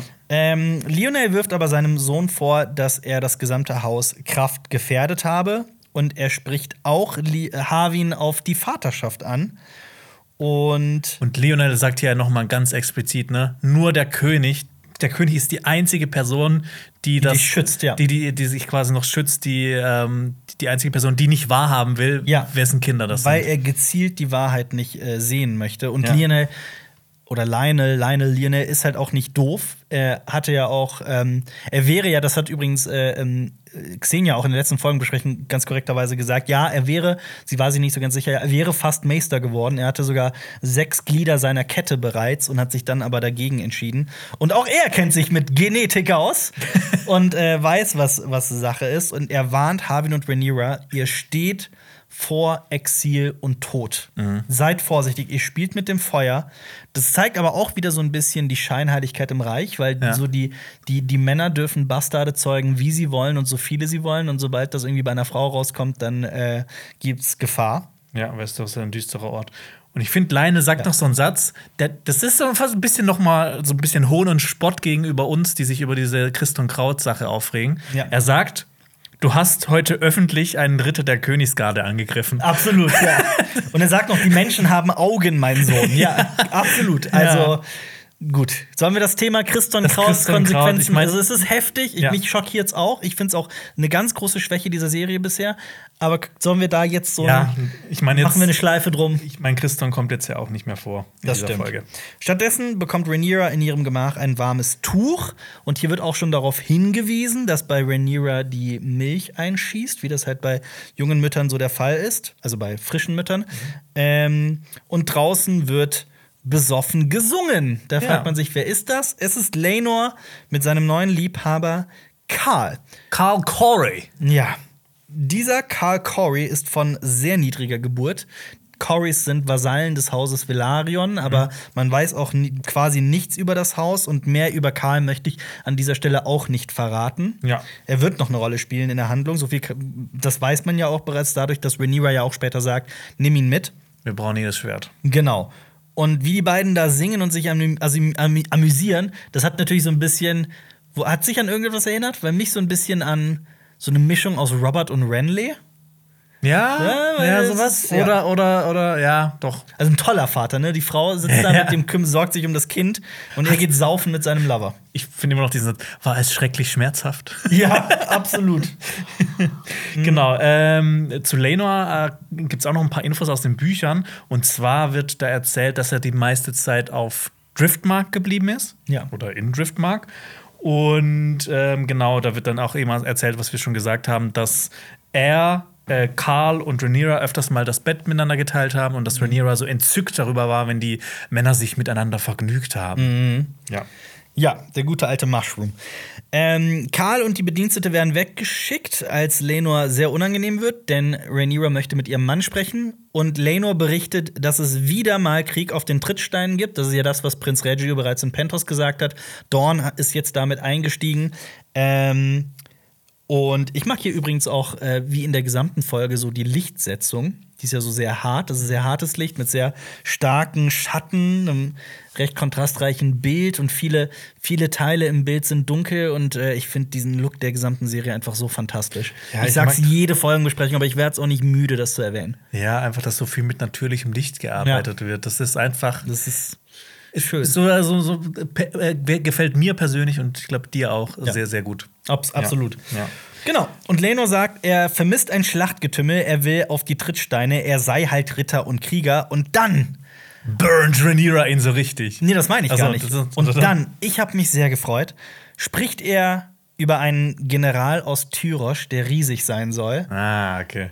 über den ich mich sehr gefreut habe über diesen Namen. Und ich hoffe, ich bete zu den sieben Göttern, dass er zu sehen sein wird und noch eine Rolle spielen wird in der Handlung. Ich hoffe es. Nämlich Rakalio Rindun. Dieser General aus Tyrosch ist somit eine der schillerndsten, glänzendsten, interessantesten Persönlichkeiten im gesamten Universum von Game of Thrones. Das hört man schon an der Beschreibung, die Leno über ihn sagt, ne? dass Ja. er einen gefärbten Bart hat und Frauenkleider trägt. und Lila sowas. gefärbtes Haar, Ja. dass er ein Riese sein soll. Also in Wahrheit ist er so knapp zwei Meter groß, also in Wahrheit in Büchern. Eine Schulter soll höher sein als die andere. Allein dadurch soll er schon so sehr außergewöhnlich ausgesehen haben. Ähm, er spreche unglaublich viele Sprachen bzw. Dialekte. Er soll sich als Frau verkleidet haben und sich teilweise auch als Hure ausgegeben haben, als Prostituierte. Ähm, er, habe, er, er hätte ein Dutzend Frauen gehabt. In ähm, Feuer und Blut steht auch zum Beispiel da so als Satz, wie was für eine kontrastreiche Persönlichkeit das ist, weil er Schwangere liebt, aber Kinder nicht. Er liebt Kätzchen, aber keine Katzen. So, fang mit dieser Information an, was du willst. Soll aber halt trotzdem ein ziemlich krasser Krieger sein. Also ich, ich hoffe, dass er hier nicht umsonst erwähnt wurde, sondern dass er noch vorkommt. Ja. Und dann ist der Drache in Rhaenyra erwacht, denn sie ist entsetzt, dass Lenor genau jetzt weg will. Bist du eigentlich verrückt geworden? Denn sie macht sich große Sorgen über die Gerüchte, die am Königshof ähm, grassieren. Ja. Und Dann burnt sie Leno richtig. Ja. Weil sie sagt, weißt du, was passiert ist, als du in Florloch literweise Bier geschluckt hast und, Und die was- Götter wissen was noch? Okay. ja. Also, das ist halt dieser, dieser Konflikt. Lenor sagt, er habe zehn Jahre lang seine Rolle gespielt, meint er. Und Rhaenyra meint, naja, du hast gesoffen, gefressen und gefickt und immer nur das gemacht, was du wolltest. Also, sie macht sich so große Sorgen, denke ich mir. Und sorgt, zeugt trotzdem ein Kind nach dem anderen mit Sir Harvin. Ja. Das ist auch so, ne, sei mal so dahingestellt. ähm, Und ich, ich finde es auch schön, dass sie auch, ne, die, die nutzt ja ganz oft so, so Sachen und äh, so Sprüche, die jemand zu ihr gesagt hat, nutzt sie dann wieder gegen Ja. diese Person oder be- bereitet die nochmal so auf. Sie nutzt ja auch diese Seefahrer-Analogien bei, bei Lenor. Genau. Man verlässt seinen Posten nicht während eines Sturms. Lenor antwortet dann aber sehr clevererweise: der kluge, Seemann, der kluge Seemann umschifft den Sturm, wenn er aufzieht. Ja. Und da hat er auch vermutlich nicht ganz unrecht. Wobei sein Vater ja gesagt hat, ne, ey, man, man fährt muss entweder entweder durch oder umschiffen. Ja, ja. absolut. Ähm, Vielleicht wäre es hier sogar besser gewesen, wenn sie durchgefahren wäre. Wahrscheinlich. Ja. Rhaenyra greift dann zum letzten Mittel. Sie nutzt ihre Machtposition und befiehlt ihm zu bleiben. ja. So, dann wechseln wir zurück nach Pentos ins Kinderzimmer, wo Rhaena, also eine der Zwillinge, versucht, ein Drachenei schlüpfen zu lassen. Aber Lena, die dazukommt, die Mutter, die sagt, die Hälfte schafft es gar nicht. Und Rhaena ist hier genau wie Aemon, so quasi, quasi die Zweitgeborene ohne Drache, ähm, fühlt sich dadurch wertlos. Und wir merken ja auch, dass irgendwie ihr Vater sie deswegen wahrscheinlich ignoriert. Absolut, ja. Ja. Also auch Dämon ähm, ist also schon noch Dämon und äh, respektiert sie weniger, weil sie keinen Drachen hat. Also das Ja. zeigt ja auch, wie wichtig ihm doch halt Kraft ist und Stärke und äh, Aber ja. die Szene hat für mich auch gezeigt, dass Lena einfach echt eine super gute Mutter ist und dass ich sie als Figur sehr mochte. Und das ist ja schon mal, ähm, das ist ja so ein Indiz, dass solche, solche Leute nicht lange bei, bei in der Welt von Eis und Feuer überleben Ja. werden. Aber auf der anderen Seite möchte sie ja auch nicht das friedliche Leben in Essos, sondern möchte zurück nach Westeros Ja. Mhm. und zurück in dieses Machtgeplänkel und setzt ihre Kinder da ja auch äh, in Gefahr. Also Ja. Aber ich meine, sie sagt ja zu ihr so klipp und klar, dass es. Ähm, äh, die, sie, sie macht nicht so, als ob das jetzt einfach wäre für sie, Ja. sondern sie, sie sagt ja auch, dass es sie auf jeden Fall härter haben wird als die Ja. anderen. Und ich finde, das ist eigentlich äh, gut, ne, Ja. dass man seine Kinder nicht äh, irgendwie so anlügt. Das, das stimmt. Wir wechseln aufs Dach, habe ich es mal genannt. Lena chillt da mit äh, Damon und Damon wirkt halt wirklich wie so komplett in sich gekehrt Ja. und ruhig. Ähm, es hätte eigentlich nur noch so ein, so ein, so ein, ähm, ein Ding gefehlt. Ähm, Ja. Ein, ein, ein, wie, wie heißt ein? Fernglas für Sterne. Äh, ein Teleskop. Teleskop, ja. Äh, Lena berichtet, dass ihr Bruder Lenor einen Brief geschrieben habe, dass Joffrey auf die Welt gekommen sei, ein, der, das dritte Kind von den beiden. Und Daemon fragt, ob das Kind verdächtig so aussehe wie der Kommandant der Stadtwache, Harvin. Ich meine, das, ne, das, das, das beschreibt ja schon mal, wie viele Leute das eigentlich wissen. Dieses Gerücht ja. ist bis nach Pentos gekommen. Ja. Also es ist schon heftig. Und Daemon berichtet davon, dass er den schweren Wein aus Westeros vermi vermisst. Mhm. Ähm, Lena bittet Daemon, dass sie zurückkehren nach Königsmund oder Driftmark oder Drachenstein oder was auch immer. Und Lena sagt, sie habe ihren Frieden gefunden, Mhm. was ja auch schon heftiges Foreshadowing ist für das, was noch passieren möchte. Ja. Wird. Möchtest du noch was zu Pentos sagen? Nee, außer ne, das, was ich schon gesagt habe, ich finde, die haben eine der gesündesten Beziehungen so in, in dieser Serie bisher. Aber ich glaube, ja. das ist auch, es, das ist kein wirkliches Achievement so bei, bei dem, was, was Das da stimmt. in Westeros abgeht. Das stimmt. Wir wechseln in den kleinen Rat. Es wird über ein Zerwürfnis der Schwarzhains und der Brackens gesprochen, also der Brackens und Blackwoods. Das ist der Ja. gute alte Running Gag, diese ewige Familienfehde. Hat mich übrigens, ich habe es nochmal nachgeguckt, es hat mich an die Hatfields und McCoys erinnert. Das war eine echte Familienfehde zwischen zwei amerikanischen Familien aus dem 19. Jahrhundert. Die waren über Jahrzehnte verfeindet und das hat alles irgendwie mit so einem, mit so einem, irgendwas mit einem Vieh angefangen und das wurde halt immer brutaler. Und das ist so richtig in die amerikanische Folklore eingegangen. Ach krass. Ja, ja, und deswegen, das hat mich so sehr, also diese Brackens und die Blackwoods, das erinnert mich so sehr stark daran. Ja, vor allem bei denen ist es ja auch schon seit Jahrhunderten, Jahrtausenden so. Ja, und vor allem, man sieht ja auch bei Joshua Martin weiß man ja, dass im Rahmen des Worldbuildings, der versucht ja alles, also der, der baut so viele Run, also Gags ein und Hommagen und Anspielungen so an kleinen, Ja. scheinbar unbedeutenden Orten. Denn dann fragt ja auch Alicent, warum denn sich nicht Lord Grover darum kümmert. Und Grover ist halt, du weißt das, oder? Du kennst die Muppet-Tallis. Äh, Kermit. Ja, also Der, hat, der hat Enkelkinder namens Kermit, Elmo und Oscar. Also das sind halt alle Tullys. Das ist natürlich kein Zufall. Es gibt diesen, diesen, diesen kleinen Strang an Tullys, die alle nach Muppets benannt sind. Das ist- Grover ist ja auch ein Muppet. Das ist sauwitzig. Das ist sau lustig. Und Allison macht sich so ein bisschen lustig über ihn. So ist er so schwach geworden, dass er sich nicht mehr drum kümmern kann. Was halt auch ziemlich herzlos ist, denn wenn man bedenkt, Grover Tully war jahrzehntelang bettlägerig. Also, ne, das ist, ja. Und sein Sohn herrsche mittlerweile über Schnellwasser, aber da kennt man ganz viele Teile nicht im Familienbaum. Das habe ich versucht zu recherchieren. Ja, nur bei Targaryens ist es sehr, sehr, sehr genau gemacht Ja. alles. Es kommt dann zu einem Konflikt zwischen Alicent und Rhaenyra und äh, Lionel Kraft meint aber, dass das Problem schnell geklärt sein wird. Und dann sehen wir, im Rat ist auch Tyland Lannister, The Hooded Hand. Das ist der Typ aus der dritten Folge, der Viserys bei diesen Feierlichkeiten genervt hat, während Viserys eigentlich nur die Zwiebel auf seinen Teller packen wollte. Ja. Der ist das, der Zwillingsbruder von Jason Lannister. Der ist mittlerweile Meister der Schiffe. Und es wird über die Trittsteine gesprochen. Nur Lyman Beesbury, also Bienengraben, hat es nicht gecheckt und spricht noch über die Schwarzhains, Ja. wo schon rumkommt, dass er wahrscheinlich so ein bisschen senil wird. Sollen wir über die zwei neuen äh, Leute reden, die im kleinen Rat Platz genommen haben? Unbedingt. Ich möchte, ich habe es versprochen, über den neuen Erzmeister sprechen, denn in diesen zehn Jahren ist etwas passiert, was hier so gar nicht thematisiert wird. Melos ist tot. Das wird in diesem Zeitpunkt einfach geskippt. Ähm, wäre meiner Meinung nach auch vielleicht so ein Thema für so eine Folge 5.5 gewesen, denn in den Büchern gibt es da auch ein interessanter Konflikt. Alicent und Rhaenyra schlagen jeweils unterschiedliche Meister vor, Ja. aber Viserys sagt, nee, das ist, wir bleiben bei der Tradition, die Zitadelle entscheidet. Und die Zitadelle schickt eben diesen Erzmeister Orwyle. Das ist der, der hier im, jetzt im kleinen Rat sitzt. Und er ist auch der Grund dafür, warum es Viserys besser geht.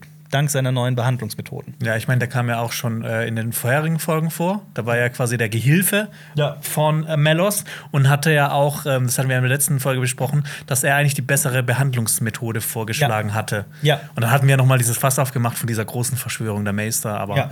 ähm, ja das ist so eine Theorie. Da übrigens auch noch so ein ultra krasser Side-Side-Side-Fun-Fact. Aktuell, auch jetzt in der Handlung, sitzt wahrscheinlich in der Zitadelle noch ein gewisser Vagon, ein weiterer Sohn von Jay Harris. ah ja. Der Vagon der Drachenlose genannt, der Meister ist und völlig im Reich in Vergessenheit gerät, also auch innerhalb der Handlung. Aber Ja. theoretisch Und ja. der diesen großen Rat von 100 101 vorgeschlagen hat. Ja, Ja. also theoretisch jemand, der auch einen gewissen Thronanspruch hat, sitzt noch in der, ja, also so ein Ja. etwas, ja, aber Sohn von Jay Harris. Also, Aber der wollte das ja auch nie werden. Das ja, war das nicht stimmt. wichtig. Der sitzt aber in der Zitadelle, aber der wird wahrscheinlich in der Handlung überhaupt keine Rolle spielen. Nee. Man sieht im Hintergrund auch noch Sir Harold Westerling. Der lebt noch. Das ist in den Büchern auch noch so ein bisschen anders. Und wir sehen einen neuen Meister des Rechts, nämlich Jasper Wild Jasper Wild. oder Jasper Wild. Jasper Wild. Genau, der wird von Paul Kennedy mitgespielt. Äh, äh, mitgespielt. Äh, der hat. Äh, Mitgespielt? nein, gespielt, aber er hat schon mal in Game of Thrones mitgespielt. Sorry. Ja. Ja. Echt? Als was? Äh, der war so ein ähm, von ähm, vom, vom, vom grünen Tal, glaube ich, so ein Ritter. Hm. Ja. Ähm, genau, das ist der neue Meister des Rechts und der wird auch, weißt du, wie der genannt wird? Wie? Die Eisenrute. Ja. Wegen seiner unbeugsamen Haltung. Und rate mal, was äh, der liebe Pilz aus der Eisenrute gemacht hat. Was? Erzähl. Natürlich, ähm, äh, laut Pilz heißt er so wegen der Steifheit seines Pimmels, Mhm. weil er hatte 29 Kinder mit vier Frauen und die letzte ist an Erschöpfung gestorben. Also- Typisch Pilz, ja. Ja. ja. Und Genau, genau, weil, ne, weil Lionel ist ja jetzt die Hand des Königs, der kann nicht mehr Meister des Rechts sein, deshalb Ja. braucht es ja auch einen Ersatz für ihn. ja. Rhaenyra und Alicent haben, tragen ihre Konflikte ganz offen im kleinen Rat aus. Wir sehen, dass Alicent zu einer richtigen politischen Figur geworden ist. Sie weist auf die hohen Kosten hin, die die Verteidigung der Trittsteine kosten würde. Da stimmen ihr auch viele zu, aber Rhaenyra weist dann darauf hin, dass ein echter Krieg mit Dawn und der Triarchie deutlich teurer werden würde. Und Viserys ist von diesem ganzen Gestreite genervt und trifft auch hier wieder keine klare Entscheidung. Ja, was das erste natürlich, warum ich mich, äh, wo, wo ich mich gefragt habe, so, was macht jetzt äh, Alicent in diesem kleinen Rat? Was Ja. hat die da zu tun? Die hat natürlich dann irgendwie, ne, über Viserys hat, die- ist sie da irgendwie reingekommen, aber ist ja jetzt eigentlich nicht so gang und gäbe, dass, dass das passiert. Ja. Ähm, genau. Ähm, Und Allison möchte den kleinen Rat dann auch auflösen, aber Rhaenyra sagt: Halt, stopp. Ich habe noch etwas Halt, zu sagen. stopp. Jetzt rede ich. Jetzt rede ich.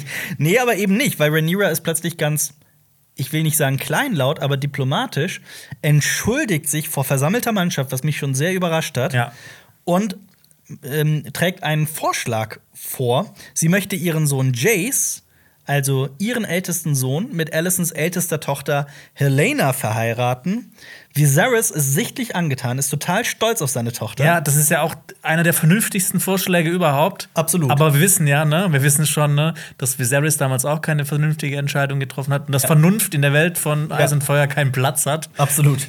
Und Aemond soll ein Drachenei bekommen von Cyrex, Ja. was halt auch noch mal ein zusätzliches Entgegenkommen ist. Und dann ist aber plötzlich Abbruch der gesamten Geschichte, weil Rhaenyras Milch einschießt und alle entsetzt sind und auch Rhaenyra sich total schämt. Ja. Was halt eigentlich das Natürlichste auf der Welt ist. Und da sieht man halt auch einfach diese alten Männer, die daraus eine Szene machen. Da, ja, was soll man dazu sagen, Jonas? Ja, Was möchtest du dazu sagen? ich möchte nichts dazu sagen. Das äh, ist traurig. Ja. Ich fand es auch, ähm, wie sie das auch so gehalten hat, das sah irgendwie Sünde aus. Ja. Ja. Ähm, Wie Eva meinst du, die ihre Körperteile bedeckt? nee, ich fand das einfach so, so tr- traurig für sie. Also ja, absolut. Ja. absolut. Ähm, Obwohl es ja auch dieser Vorschlag von ihr ist ja auch eine Lösung für sämtliche Probleme von Alicent, die sich beschwert, warum ist niemand auf meiner Seite? Da wird ihr gerade die Hand gereicht und sie schlägt die halt komplett aus. Ja, ich meine, das hätte den Tanz der Drachen von vornherein beendet. Ja. Ähm, Mhm. Das war ja quasi, das- wurde ja schon mal so erzählt, ne, dass die Velaryon und die Targaryens waren ja schon so im Clash und da hätte auch diese äh, Hochzeit zwischen Viserys und Laena Targaryen irgendwie, das wird da gekittet. Ja. Und hier ist jetzt wieder so eine Chance und die wird halt wieder ausgeschlagen. Ja. Ähm, aber Alicent sagt ja so ganz diplomatisch: Ja, wir ziehen es in Erwägung und danke Ja. für das Angebot. Ja. Also quasi nein. Ja. Und auf den Gängen sagt Alicent dann, dass Rhaenyra nur verzweifelt sei, dass das kein echtes Angebot wäre. Und Viserys, also zum einen zeigt das halt, wie äh, rachsüchtig Alicent mittlerweile Also, geworden ne, ist. Das, das ist ja auch überhaupt nicht mehr also irgendwie so, so logisch. Das ist ja einfach nur noch der, also ne, Garstig. ergibt überhaupt gar keinen Sinn mehr. Das ist Nur noch einfach nur der pure Hass und Absolut. Verbitterung, ja.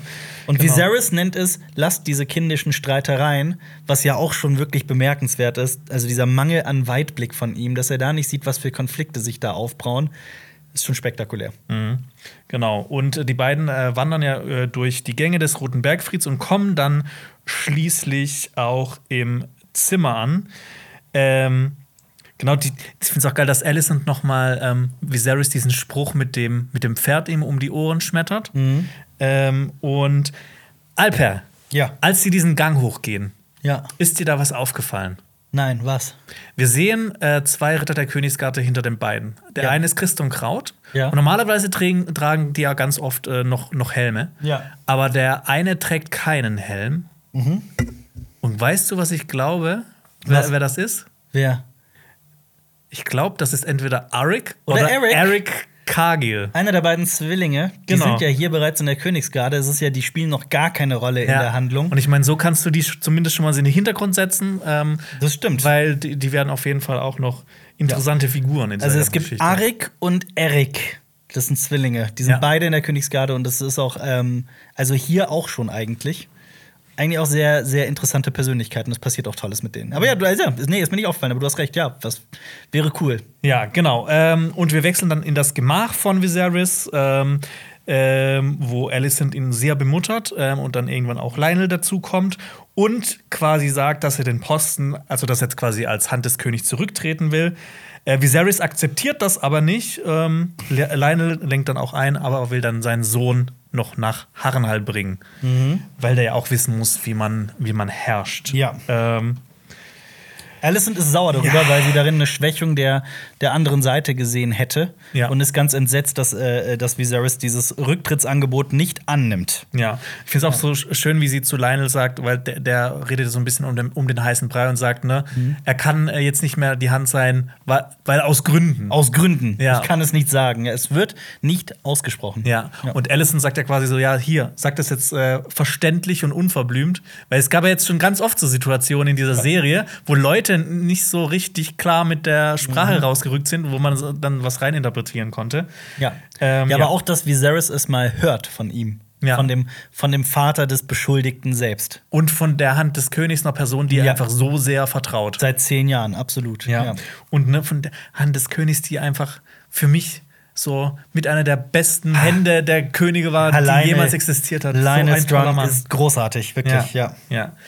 Äh, genau, Alicent geht dann aber auch aus dem Zimmer raus Mhm. und ähm, Hat so einen Moment, so eine kurze Einstellung, wo sie kurz in sich äh, ruht. ja, und es gibt noch so eine kurze Sequenz, wo sie eine Magd sie auslacht. Und da habe ich mich gefragt, warum das so ist. So äh, lacht jeder über sie, weil jeder weiß, dass ähm, Wird gelacht? Lacht die? da ist so eine Magd, die, Ja. die, die läuft an ihr vorbei. Ja, das sehe ich. Ja, das oh, ja, und dann, dann, dann, dann kichert die sie noch ein bisschen in sich so ja, hinein. aber kichert die oder zieht, also wendet die einfach nur den Blick ab? Nee, ich glaube, das war eher so eine, ähm, vielleicht soll das auch sowas zeigen, so Alicent äh, wird, äh, wird, wird ausgelacht äh, äh, im Roten Bergfried und wird Echt, dadurch halt noch das? paranoider. Das ist mir gar nicht aufgefallen, muss ich. Ja, ich habe es ein paar Mal angeguckt. Ich wusste aber auch nicht so recht, warum, so ob sie jeder jetzt auslacht, ne, weil jeder weiß, dass Rhaenyras Kinder Bastarde sind und die auf dem Thron sitzen werden und Alicents Kinder nicht oder was das jetzt bedeuten soll für das Ganze. Ich kann es dir nicht sagen. Ja. Weil jetzt passiert etwas sehr Interessantes und damit habe ich auch überhaupt gar nicht gerechnet, auch als, als Buchleser. Ja. Ähm, Alicent und Laris Kraft Ja. tauschen Gossip aus. Ja, Ja. absolut. Laris Kraft hatten wir ja schon ein paar Mal äh, in den vorherigen Folgen, der so ein bisschen ruhig ist, aber wo man dann gemerkt hat, so in der letzten Folge so, da da- irgendwas plant dieser Typ. Ähm, Der agiert so ein bisschen wie so ein Meister der Flüsterer. Genau, wie so ein Meister schon, der ja. Flüsterer auf jeden Fall. Ähm, genau, und wir merken, dass die beiden irgendwie auch so eine, so, wie so eine Freundschaft haben, würde Mhm. ich jetzt mal behaupten, die dann wahrscheinlich damals in dem Götterhain ähm, ähm, ihren Anfang genommen hat, Ja. als er zum ersten Mal so mit ihr wirklich aktiv gesprochen hat. Ähm, ich finde es halt auch witzig, wie er gesagt hat, dass sein Vater kein äh, unparteiischer Ratgeber mehr sein kann. Mhm. Ähm, und ich glaube, dass Lionel Kraft der Einzige ist, der unparteiisch sein Absolut, kann. ja, der wirklich weisen Rat gibt, ja. Ja, weil alle anderen sind ja immer so auf ihren Vorteil aus. Mhm. Ähm, genau, und das ist eben auch die Szene, wo Ellen sich beschwert, dass Niemand niemand, auf ihrer Seite ist. Uhu, niemand mag die Königin. Ja, aber was ist mit Christon Kraut? Ist Was ist mit Laris äh, Kraft? Was ist mit Viserys? Ja. Eigentlich sind ja alle so, so gefühlt Sie sind alle im kleinen Rat. Ja. Also, was, was, was will sie denn noch? Aber ja, Ja, sie will ihren äh, Sohn auf dem Thron sehen. ja, ja. das stimmt. Ja, das hat mich auf jeden Fall sehr überrascht. Wie war es bei dir? Also, also- dass, die, dass die anscheinend so ein closes Verhältnis Mich hat, haben. mich hat allgemein die Figur Klumpfuß, also Laris Kraft, absolut überrascht, diese Folge. Denn es Ja. werden jetzt in den folgenden Szenen auch noch heftige Dinge passieren, die in den Büchern nur Gerüchte waren, wo man nicht wusste, wer, wer es war. Und ich Da fand, das wurde auch immer so ein bisschen abgetan. Ja. Ja. So, das ist, das ist, weil, man muss auch dazu sagen, ähm, Familienmord, auch in der Welt von Game of Thrones, ist schon etwas sehr, sehr, sehr, sehr Heftiges. Ey, das ist einerseits Brudermord und Ja. Vatermord. Es ist sowas von heftig. Also, um das durchzuziehen, da muss man schon extrem durchtrieben sein.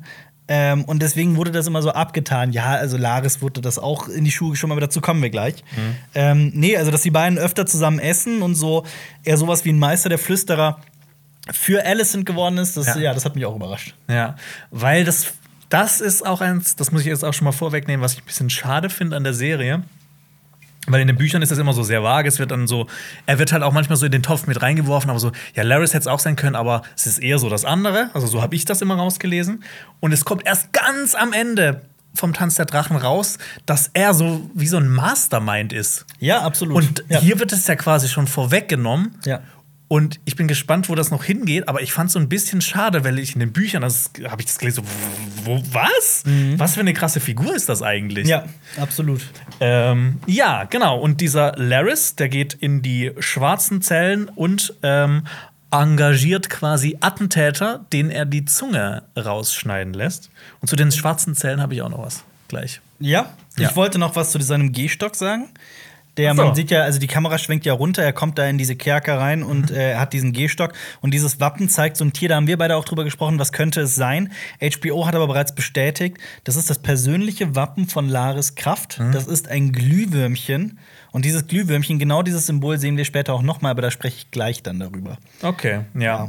Ich meine, Laris Kraft kann man jetzt, der ist ja quasi so Kleinfinger von 0 auf 100. Und Kleinfinger, also der, der wird ja auch mal mit Ah. Kleinfinger ver verglichen, das haben wir auch schon gemacht. Und Kleinfinger, der hat ja auch so ein Symbol, der hat ja immer diese Spottdrossel zum Ja, Beispiel ja. gehabt. Aber er ist sehr viel brutaler und blutrünstiger als Kleinfinger und durchtriebener, würde ich sagen. Und ich finde halt auch so, es, hier wird es nicht so subtil dargestellt. Ja, in, nee, in Game ist- of Thrones ist es ja, du weißt ganz lange Zeit nicht, ist Kleinfinger jetzt ein guter oder ist der ein böser? Und hier ist ja Laris, das ist ja quasi, das ist wie so ein Hollywood-Bösewicht. Der hat sein eigenes Symbol, der kommt mit seinem Gehstock, das wirkt halt alles schon so richtig düster inszeniert. hat diese, diese, diese sehr unschuldige Miene, ne, ist ja auch Ja. natürlich körperlich beeinträchtigt mit seinem, mit seinem Fuß. Aber ähm, ja, es ist also sowas von durchtrieben, sowas von. Ich meine, Kleinfinger hat das ja auch, der, der hat ja auch bei einem Kampf so einen Schnitt bekommen von Brandon Stark, der ihn ja auch quasi so, so. Ja. ähm, quasi ein bisschen behindert. Ja, das stimmt. Ja. Äh, genau. Äh, zu, zum Thema Glühwürmchen äh, habe ich nämlich natürlich auch ein bisschen was äh, rausgesucht. Zu Glühwürmchen? Ja, klar. Ja, erzähl. Ähm, die werden vereinzelt als die ewig lebenden Seelen von Verstorbenen angesehen. Mhm. Und ähm, mit dem Leuchten versuchen Glühwürmchen auch Partner anzulocken. Mhm. Und dazu will ich später noch mal kommen. Ich hätte, ich hätte da eine, eine Theorie vielleicht, was, was so Laris Ziel sein könnte. Okay. Ja. Willst du später drauf eingehen? Ja, genau, weil es dann später noch mal im Dialog da Okay, dazu bin ich, kommt. bin ich sehr gespannt. Ja. Wir wechseln nach Pentos. Ja, In das Geburtszimmer, wo Lena versucht, ihr Kind auf die Welt zu bringen. In den Büchern ist das auch alles ein bisschen anders. ist das auch alles ein bisschen ähm, nicht so krass. Also ich finde das hier so, also ne, das ist Also, also in den Büchern ist es ist es folgendermaßen. Ähm, sie bringt das Kind zur Welt. Genau, aber es ist ein entstellter Säugling, Säugling und das kommt, das ist ja auch so ein, so ein Motiv, das kommt ganz oft vor in der Welt von Eis und Feuer. Äh, Daenerys, ähm, das wissen wir schon auf Game of Thrones, ähm, äh, das Kind mit Karl Drogo, äh, das wurde ja quasi von, äh, von Maggie äh, quasi mit ihrer Blutmagie entstellt und das kam ja auch ähm, als so entstellter Säugling raus und ganz oft sehen die ja auch aus wie, wie Drachen, wie kleine Drachen, wie kleine, wie so Drachenwürmer, Ja. die auch teilweise Flügelchen haben und sowas. Ja. Und ähm, genau das ist ja immer so ein, einfach so ein schlechtes Zeichen natürlich, wenn jemand Ja. so einen entstellten Säugling hat. Hier ist es ja nicht so, hier gebärt sie das Kind ja gar nicht. Ja. Ähm, und in den Büchern ist es so, dass äh, dieser Säugling dann innerhalb der ersten Stunde verstirbt. Und ähm, Lena ist natürlich tot, todestraurig und durch die Geburt halt auch total entkräftet. Und sie starb dann aber auch erst viele Tage später Ja. äh, auf Turmstufen, weil sie noch ein letztes Mal zu Vega wollte. War es viele Tage später? Ich dachte, das war so drei, vier Tage später oder sowas. War Also das Tage später. Ja, aber das Tage ist, später auf jeden Das Fall, ist ja. in den Büchern sterben die immer sicher. jedes Mal Tage später und in Ja. der Serie instantly. Ja. Mich erinnerte das Ganze aber auch an die Geburt von Lady, Lady äh, von, von, von Emma Aaron, Mhm. weil auch hier ja der Arzt den Kaiserschnitt vorschlägt. Ja. Es ist aber schon auch bezeichnend, ne, dass Dämon als der eigentlich irrere Bruder derjenige ist, der dann den Kaiserschnitt ablehnt und sagt, so Ja. mach's nicht. Ja. Während äh, Viserys ja gesagt hat, okay, machen wir es. Ja. Und seine Frau geopfert hat. Ich meine, ne, D- Damon wird ja immer so dämonisiert. Ja. Aber hier zeigt er eigentlich auch, ne, dass er vielleicht auch in manchen Belang- Belangen einfach besser ist als sein Bruder. Obwohl Absolut. er halt immer so als Teufel dargestellt wird. Absolut. Ähm, aber genau, ich, ich fand diese Szene, ich fand die extrem stark. Mhm. Also wie alle Szenen mit, mit Lena. Äh, die hat mich auch als Buchleser überrascht, weil es eben so komplett anders war. Mhm. Und das sind halt so die Momente, wo ich dann die Serie auch noch geiler finde als die Bücher. Und das ist immer so ein, finde ich, so ein fettes Qualitätsmerkmal. Stimmt, das ist genau das wäre dann entgegen dem, was wir eben noch gesagt haben. Das sind ja Momente, die sich von dem Originalmaterial entfernen, aber nicht schlechter sind, sondern vielleicht Ja. sogar besser. Die ist einfach so ein bisschen anders auch erzählen. Und es Ja. passt ja trotzdem noch rein. Absolut, ja. Ja. Äh, genau. Wir merken ja, dass, äh, also Lena haut ja dann auch ab. Mhm. Die will einfach auch nicht diesen Tod sterben. Sie weiß ja, ne, dass das einfach gefährlich ist. Sie will als Drachenreiterin sterben, das hat sie ja vorhin schon erwähnt. Und ähm, Sie lässt sich von Vega rösten. sie befiehlt Vega Dracarys. Ja. Und Er zögert. Er, er, sie zögert. Sie zögert. She-Dragon. Genau. Wobei Ähm, auch bei den Geschlechtern zu den Drachen könnte man jetzt auch ein ganzes Kapitel aufmachen. Aber ja, ja. ja, ja. Ähm, und wir merken durch dieses Zögern, dass die beiden wahrscheinlich so eine emotionale Verbindung auch haben. Ne? Nicht nur, dass sie kann Drachen befehlen, Sachen zu machen, aber trotzdem hat sie eine emotionale Verbindung, sonst würde ja der Drache einfach direkt Feuer speien. ja. Ähm, Und ja. also auch wie viel Emotion in dem Gesicht von Vega steckt in einem Drachen, Ja. das finde ich schon krass. Und der sieht ja auch, dass sie schwanger ist, oder der merkt das ja bestimmt. Ja. Äh, sie merkt das ja auch bestimmt, äh, Ja. dass, dass Lena schwanger ist. Und Jonas, was sagt das nochmal zu der Frage, ob nicht alle Targaryens vielleicht feuerresistent sind, was ja immer noch viele Menschen da draußen glauben? Okay, sie ist halt eine Velaryon, deshalb. Ja, aber zur Hälfte Targaryen. Ja, das vielleicht ist das ne, dieses ähm, dieses Gen ist nicht äh, in ihr übergegangen. Ja. Weil es gibt nämlich auch noch eine Szene, ne, wo die zum ersten Mal Drachen reiten und sie lässt mit Vega Feuer speien und Daemon fliegt da durch. Ja. Da könnte man ja auch behaupten, ne, er ist feuerfest. Naja, das ist ja, nee, komm, so schnell wie man da durchfliegt. Aber also, noch mal kurz für alle. Viele Menschen da draußen denken immer noch, hey, Targaryens sind doch alle feuerresistent. Pustekuchen. Ja, also wir wissen nicht, wie die Serie das erzählt, aber in den Ja. Bü Büchern ist es auf jeden Fall nicht so. Ja. Und mich hat diese Szene auch total an ähm, dieses Bild erinnert von diesem vietnamesischen Mönch, der sich selbst angezündet hat äh, in äh, 1963, Mhm. Ja. was auch ähm, äh, übrigens ein Cover ist von einem Rage Against the Machine Album. Mhm. Äh, hat mich sehr krass daran erinnert. Und ja, ich fand es mega schade, dass Lena nur so kurz zu sehen war, aber wie sie dann auch geht und was sie für einen Auftritt in dieser einen Folge hingelegt hat, so Ja. Hut ab. Vor allem, es ist ja auch, also das war's mit Damons Familienglück in Essos. Und vor allem Damon hat ja auch, also was, was, woran ich auch denken musste, er sagt auch Lena und er nennt ihren Namen immer, während er zum Beispiel seine erste Ehefrau, Rhea Royce, ja nie Rhea genannt hat, sondern immer nur Bronzeschlampe. Ja. Ähm, da war ich übrigens auch ein bisschen erstaunt, wie ihr letzte Folgenbesprechung über Rhea Royce gesprochen habt, dass du sie immer nur so als Burgfräulein und so weiter wahrgenommen hast. Ich gar nicht. Echt nicht? Nein, gar nicht, weil auch Bronzeschlampe ist ja eher sowas. Ich dachte eher, dass sie so sehr bäuerlich und sehr, sehr äh, ruppig und so ist und fast schon so sehr, sehr, ähm, ich will jetzt nicht jungenhaft oder sowas sagen, aber so sehr Grobschlächtig so? grobschlächtig auftritt, ja, weil, weil Bronzeschlampe ist ja auch so ein heftiges Wort. Also ich habe nie bei ihr gedacht, dass sie so eine so ein Burgfräulein wäre. Aber ja, wie dann Rhea Royce tatsächlich war, war ich auch überrascht. Ja. Gut, wir wechseln wieder zurück nach Westeros in Rhaenyras Gemach. Sir Harwin verabschiedet sich von den Kids. Alle sind traurig.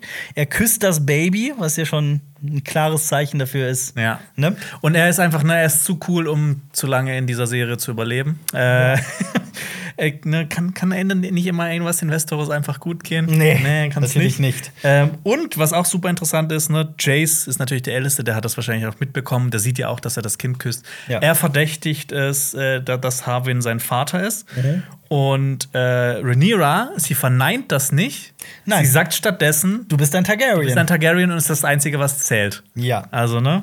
Die weiß, äh, lügt deine Kinder nicht an, aber muss ja nicht die komplette Wahrheit sagen. Ja, absolut. Das war eine Ja. Politiker, eine politische Antwort auf diese Ja. Frage. Und man kann natürlich vielleicht auch reininterpretieren, dass Chase auch von diesen Gerüchten mitbekommen hat. Ja, ja, klar. Also ich glaube, dass er muss ja nur in den Spiegel gucken. Ja. Also sorry, aber ne, Und er muss ja nur äh, Harwins Reaktion auf ihn äh, Ja. wahrnehmen. Ja. absolut. Und damit wechseln wir äh, in den Trainingshof von Königsmund. Ähm, genau, Rhaenyra teilt dort Lenor mit, dass sie nach Drachenstein aufbrechen. Ähm, genau. Und bringt auch den Satz: Der kluge Seemann umschifft den Sturm, wenn er aufzieht. ja. Aber ganz zur Freude von Lenor und Karl, Karl darf mitkommen. Ja, und ähm, ich finde, da gibt es auch wieder Symbolik. Karl steckt dann auch ein Schwert in die Scheide. Wir wechseln nach Harrenhal. Laris und Harwin, äh, nicht Laris, äh, Lionel, nicht Laris. Boah, ey, das, Die- die diese Namen, Serie ja. macht uns das, das ist ein Brei. Also der Vater Lionel und der Sohn, der Knochenbrecher, der ältere Sohn Harwin erreichen Harrenhal. Sie reiten auch, was du auch schon mal gesagt hast, sie reiten nicht in der Kutsche mit, sie reiten hinten auf Pferden. Sind also cool. Das Mhm. Ja. sind, dann ist man in der Welt von Game of Thrones cool. Ja. Dann wird auf zwei Männer geschwenkt in Kapuzen. Ja, Wer das- sind diese Männer, Jonas? Das sind womöglich diese Attentäter. Aus den, aus den Kerkern. Ja. Sie tragen ein Abzeichen auf der Brust, da gibt es eine langsame Kamerafahrt, auf dieses selbe Glühwürmchen, das äh, äh, Laris auch an seinem Gehstock hat. Ja. Ich finde, die sehen sich nur so ein bisschen, wenn man drauf achtet, erkennt man es erst. Ja. Aber es ist dasselbe Zeichen. Aber ich finde Ich finde es absolut absurd. ich find's auch, ne, das ist mega dumm. Ich meine, Laris, der ist ja, der ist ja schlau. Wenn die Typen gefasst werden, na klar, die können nicht reden, aber die haben alle dieses Abzeichen. Na, sorry, wenn du, wenn du doch vermummt bist und eine Kapuze trägst, dann trägst du doch nicht so ein Abzeichen, bei dem klar ist, von wem du bist. also ich meine, ist es, so muss, es muss ja nicht mal klar sein, von wem es ist. Ich meine, du kannst die Leute mit irgendwas in Verbindung setzen. ja. Das, ist Das ja ist- scheiße, das ist ja Das dumm. ist, das ist so, als würdest du deinen Personalausweis auf ein T-Shirt drucken, so ganz groß, und dann eine Bank ausrauben. Ja. Und dich vor eine Kamera stellen. Hier, oh, ich bin Alper Tourfan, Ja, genau, gib mir dein Geld. Äh, Ja. Also, ne, brauchen wir nicht drüber zu reden, das ergibt wirklich wenig Sinn. Das ist ja auch nur noch mal gemacht, damit die Zuschauer einfach mitkommen. Das ist ja einfach so ein filmisches Mittel, einfach um Ja. noch mal zu zeigen, hey, das sind die Leute aus dem Kerker, die gehören zu dem Typen. Ja. Aber ich meine, muss ja, das, das ist ja so auf die Nase gebunden. Und es wäre, glaube ich, auch ohne Wappen klar gewesen. Also, ich hätte mich eher dafür entschieden, als Macher einfach. Also nicht als Macher, sondern als, als, als, als Showrunner hätte ich mich eher dafür entschieden, das wegzulassen. Du kannst Wappen das ja ganz einfach machen. Du, du nimmst diesen äh, Typen aus dem Kerker Ja. und der hat einfach äh, eine Augenklappe oder er hat irgendwie so ein, so ein vernarbtes Auge, das Ja, so kaputt ist sowas. oder was und dann erkennst du den ja auch direkt. Ja, absolut. Oder er sagt irgendwas und man sieht, dass die Zunge abgeschnitten ist. Irgendwie sowas. Anstatt dieses Wappen von Laris auf, an der Brust, an, an der Kapuze, das ist also an, der, an diesem Umhang. Das macht halt Ah. einfach gar keinen Sinn. Ja, fand ich auch irgendwie Gut, äh, drauf geschissen. Dann kommen wir zu einer Montage. Es passiert ganz viel. Wir hören nämlich ähm, einen Monolog von Laris Kraft. Äh, wir sehen, wie äh, Rhaenyra ähm, in Drachenstein oder auf Drachenstein ankommt. Was ich aber auch sehr int äh, interessant fand, ist, dass ne, sie verabschiedet sich nicht mal von Viserys oder sowas. Ich finde das irgendwie schade, dass da nicht irgendwas passiert ist. Und sie geht ja auch eigentlich mit dem Wissen, dass Alicent wahrscheinlich jetzt Viserys immer noch weiter und immer noch weiter auf ihre Seite zieht und sie kann nicht mehr ihren Einfluss im kleinen Rat geltend machen. Ja, das sind diese Momente, ähm, in denen das Ganze so ein bisschen gerusht wird, Ja. vielleicht. Gleichzeitig auch genau das, was du eben gesagt hast. Es wäre klüger, wenn sie einfach durch den Sturm, wenn sie auf, wenn sie eher auf Corlys als auf den Sohn Laenor gehört hätte und eher durch den Sturm gereist wäre, als Ja. wenn sie in Königsmund bleiben würde. Ja. Dann kommt noch eine sehr herzzerbrechende Szene von Viserys. Der bastelt an seinem Valyria, äh, Valyria und küsst dann noch den Ring von seiner verstorbenen Frau Emma. Von Emma. Ja. Ja, und das, oh, das ist dieser alte, dieser alte arme Mann. Naja, aber er hat sie quasi auch geopfert. Also, Ja. ich hatte da, mein Mitleid hielt sich so ein bisschen in Grenzen. Ja, aber trotzdem, ne, ich meine, er, Ja. er, er bereut es wahrscheinlich sein ganzes Leben. Man kann mal schon trotzdem ein bisschen mitfühlend sein. Ja. Aber, ne, ähm, die, die Boten des Todes. Äh, Eine Ratte. Äh, die kommen auch. Eine Ratte guckt nämlich dem Ganzen zu. ja. Und dann, ähm, genau, das ist auch so eine Sache, die ist ja so krass durchgerusht. Ja. Ähm, Harrenhall brennt. Harwin und Lionel Kraft werden beide zu Asche verbrannt. Genau. Oder? Das, das wird von Laris und auch in den Büchern wird das immer wieder so auf den Fluch von Harrenhal geschoben. Ja, da gibt es so ganz Also- viele Erklärungsmöglichkeiten. Der Ja. Fluch von Harrenhal, es soll Daemon gewesen sein, es soll Laris gewesen sein, Corlys. Corlys soll es gewesen sein oder sogar Viserys, ja. ja, das fand ich super interessant. Und alle schieben es halt auf den Fluch Ja. von Harren dem Schwarzen, nachdem ist ja Harrenhal benannt. Das war ja, es gab ja mal eine Zeit, es gab ja mehrere Invasionen der Eisenmänner aufs Festland. Und Harren Hofart war so ein solcher Eisenmann, der wollte sich ein gigantisches Denkmal setzen, der größte König von Westeros werden und ließ Harrenhal bauen. Also es war quasi Sklavenarbeit, Tausende starben dabei. Ähm, und Harren setzte sich dann, als Aegon dann Westeros eroberte, setzte er sich in seiner Festung fest. Also der hat gerade, das wird ja immer so erzählt, der hat gerade die Festung fertiggestellt und dann hat die Eroberung von Aegon angefangen. Genau, und Aegon ist halt einfach, hat sich auf Balerion gesetzt, den schwarzen Schrecken, und hat Harren einfach in seiner Burg gegrillt. Ja, er, er hat ihm auf jeden Fall die Chance gegeben, sich zu ergeben, aber Ja. Harren war ja. Und Harrenhal wurde bis auf die Grundpfeiler niedergebrannt. Und jetzt gibt es halt erneut ein, ein Feuer, aber wir erfahren, es war Laris, der eiskalt, wirklich durchtrieben, diabolisch, teuflisch, eiskalt seine Familie umgebracht hat. Als Zweitgeborener wieder, der nach mehr Macht greift, was ja auch so ein typisches Game of Thrones-Element ist. Und äh, damit hat er nicht nur selber auch jetzt mehr Macht, sondern auch, ähm, er hat auch die andere Seite geschwächt und hat äh, äh, Alicent einen krassen, krassen Dienst geleistet. Ja, ich meine jetzt, ich meine, mehr als das zu machen, um sich für eine Seite zu erklären, kann man ja gar nicht.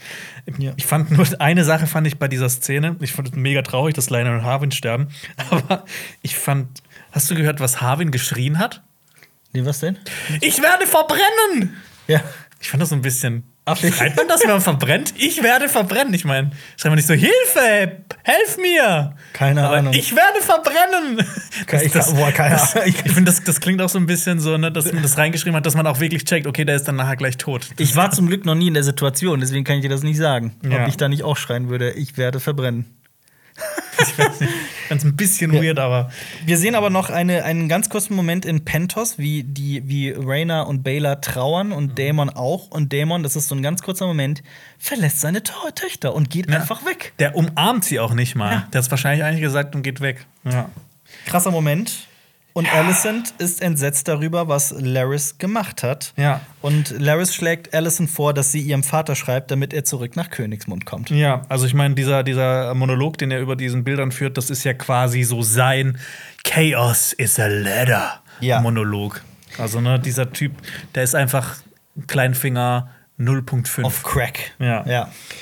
Genau. Er sagt aber auch, dass, ne, Allison fragt sich ja auch, warum tut er das? Und er meint ja so, er will halt ja auch, irgendwann wird er ja vielleicht belohnt werden. Und da habe ich mich gefragt, was ist das? Und dann habe ich ein bisschen, ich habe wieder hier ein bisschen Verschwörungstheorien gesprochen. Ja, hau raus. Ähm, und Immer zwar, geil. er hat ja diesen, äh, dieses Glühwürmchen als, als Wappen. Und diese Glühwürmchen oder Leuchtkäfer, wie die genannt werden, die locken Sexualpartner mit dem Leuchten an. Und er riecht ja auch an dieser Blume, an der er quasi diese erste, Mhm. Ja. ähm, äh, aus der letzten Folge im Götterhain, das ist Ja. ja dieselbe Blume, die ja auch mit Alicent in Verbindung gebracht wird. Ja.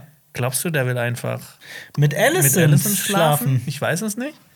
Das ist eine interessante Theorie, an die habe ich noch nicht gedacht. Wer weiß. Ich meine, ne, er will ja belohnt werden, aber ich meine, wie krass kannst du noch. Also, er ist jetzt der Lord von Harrenhall. Mhm. Er hat, also die Ländereien von Harrenhall, die, die sind ja auch, also das wirft ziemlich viel ab. Ja. Ähm, und ähm, was will er noch mehr? Ich kann es dir nicht sagen. Aber das ist, das ist halt auch das Spannende, was, wir- was wir jetzt auch mit jeder Folge. Das ist natürlich interessant. Jetzt können wir halt verfolgen, was ist so sein Motiv. Was wir wissen, er ist der, Ja. der Bösewicht. Das macht es ja auch ein bisschen spannender. Aber trotzdem fand ich das ein bisschen schade, dass das so früh revealed wird. Mich stört's überhaupt nicht, ehrlich gesagt. Ich hatte diesen Moment auch nicht, dieses, dieses, dieses krass. Also ja, Laris ist so eine super interessante Persönlichkeit, die immer im Schatten agiert. Aber nee, du hast, also ich sehe schon deinen Punkt, absolut. Ja, gut. Wie, wie fandest du die Folge insgesamt? Insgesamt, ähm, also wir waren jetzt, glaube ich, bei den letzten Folgen immer so, das hat immer noch alles so ein bisschen getoppt. So vom Gefühl her fanden wir es immer geiler und geiler und geiler. Find jetzt fand ich die nicht mehr so geil wie die vorherige Folge, weil die auch echt Also, krass war. Ähm, Es das, ist, hat, wie eine, es ist wie eine zweite Pilotfolge, die, wie so eine zweite erste Folge. Ne? das hat ja auch äh, Miguel Sapochnik Genau, gesagt, ja. ja. dass das wie eine zweite Pilotfolge ist. Ähm, also erstmal will ich sagen, was mir auf jeden Fall gefallen hat. Ich fand äh, alle Schauspielerinnen und Schauspieler Ja. großartig, die jetzt neu besetzt wurden oder die jetzt andere Leute ersetzen. Ähm, äh, Emma Darcy und Olivia Cook sind beide eine Wucht. ja, finde ich auch. Ähm, ich fand es erst schwierig, so mich umzugewöhnen, umzugewöhnen aber die beiden machen es einem echt einfach. Ja.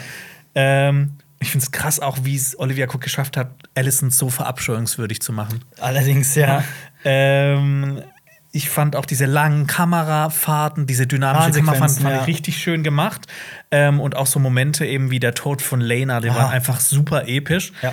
Ähm, aber jetzt, es, gab halt so ein paar Sachen, die haben mich genervt. Und zwar eben auch, dass Lena, dass ganz viele Sachen, dass dieser Brand von Harrenhall, dass das echt so noch so reingedrückt wurde, so ein bisschen. Also, dass das so, so durchgerusht wurde. Ich hätte echt gern die Beziehung von Damon und Lena noch ein bisschen Ich auch. vertieft gesehen. Ja. Ich finde, Nana Blondell hat echt einen guten Job gemacht, einen super Job. Ähm, und ich war trotzdem traurig, als sie gestorben ist, obwohl sie halt nur so eine kurze Screentime hatte. Ja. Ähm, und ähm, ja, was ich halt auch so ein bisschen schade fand, ist, dass mit Laris Kraft, dass das halt jetzt schon so früh revealed wird und dass der halt jetzt wie so dieser Bond-Bösewicht wirkt, was halt Ja. schon, äh, was ich halt bei Kleinfinger in interessanter fand, weil bei dem Ja. war nie so wirklich klar, ähm, was will der und äh, eigentlich will er doch was Gutes, manchmal macht er was Gutes, manchmal was, macht er was Schlechtes. Ja. Ja, deshalb, ich bin so ein bisschen zwiegespalten. Ähm, Plus auf der Negativseite würde ich noch ergänzen das gesamte Thema Kristen Cole. Ja, oh ja, stimmt, Das- sorry, das- das, habe ich das darf man nicht vergessen. Das habe ich kom- Aber wie gesagt, das, das Fass will ich jetzt nicht nochmal aufmachen, aber das Ja. bleibt bei mir im Kopf als Skandal, als Ja. ganz große Schwäche der Serie. Aber Ja, das ist für mich so, dass ähm, so, ich habe ja auch die letzte Folge so genannt, äh, der, erste große Fail. Und für mich war diese Christian Kraut-Sache wirklich der erste große Fail. dieser Folge Ja. hat sich das zementiert, ja. Ja, und deshalb, ich finde, die, die, die Folge war trotzdem insgesamt, ich, mir hat die mega viel Spaß gemacht. Ja. Aber es gab halt so, so mehrere Stellen, die mir echt nicht so gut gefallen haben. Es ist alles, es fühlt sich für mich auch alles noch sehr nach ähm, Vorgeplänkel an, weil es eben, es ist Vorgeschichte. Ja. Diese erste Staffel ist quasi nur so ein Prolog, Exposition, ein sehr langer, ja. ja, Prolog, ja. Ja. Und das ist, das ist auch wirklich vielleicht ein Kritikpunkt. Das ist, dürfte schon recht schwer sein für Leute, die da eventuell nicht mitkommen, weil das eben, weil so viel darin steckt und alles so schnell passiert und die Zeitsprünge heftig sind. Man muss sich immer wieder neu reindenken. Ähm, man bleibt weniger an den Figuren dran, gerade was so ihre Figurenentwicklung und ihre Gefühlswelt angeht. Das ähm, nehme ich an, wenn Leute das kritisieren. Für mich ist es ein Fest. Ich freue Ja. mich halt auch trotzdem immer noch über jede Folge und finde sie auch inszenatorisch immer noch großartig. Ähm, aber ja. Ja, deshalb solltet ihr auf jeden Fall auch immer unsere Folgenbesprechung anschauen, weil es einfach immer noch ein bisschen mehr Infos gibt. Wir teilweise ne, bei so einem 10-Jahres-Abstand einfach noch ein bisschen die Lücken füllen können. Ja. Und das Ding ist, bleibt an dieser Serie dran, auch wenn euch manchmal was nervt. Was da noch passieren Dieser Tanz der Drachen ist so geil. Und äh, nächste Woche geht's auch weiter dann mit der siebten Folgenbesprechung. Wie gesagt, einen Tag später am Donnerstag wegen äh, Tag der Deutschen Einheit. Und ähm, abonniert Cinema Strikes Back auf YouTube. Dann zeigt ihr der Welt und auch Funk, wie toll CSB ist und dass wir unbedingt mehr von diesen Folgenbesprechungen machen sollen. Wie gesagt, wir haben euch einen kleinen Ausblick darauf gegeben, dass es eventuell nach der zehnten Folgenbesprechung auch noch weitergehen könnte. Aber da wollen wir gerade, das versprechen wir nicht, das versuchen wir. Äh, aber wenn ihr, je mehr ihr abonniert, je mehr ihr kommentiert, je mehr ihr liked, den Podcast positiv bewertet, desto eher wird das passieren. Ja. Und das ist auch nicht so dahergesagt, sondern wirklich mein Ernst. Ja. Ähm, und ja, und schaut, falls ihr auf YouTube zuguckt, klickt noch gerne hier ins Bild rein. Wir verlinken euch noch andere Videos, zum Beispiel von unserer Funkkollegin Always X Caro, das neueste Video. Oder die Folgenbesprechung zu Der Herr der Ringe, die Ringe der Macht. Denn da ist Xenia auch dabei und macht auch da einen wunderbaren Job. Und du natürlich auch. Und Dankeschön. vielen Dank, und das hast du auch gerade, ich weiß, meine, meine Erkrankung und so, das hat dich in einen Haufen Arbeit gestürzt. Ach, das ist schon okay. Ich mache das sehr gern für, für, für, für Cinema Strikes Back, für, Und für- Herr der Ringe und für Game of Thrones. Ja, absolut. ähm, von daher, ja, Vala Mogulis. Vala Duheris. Das war ein Podcast von Funk.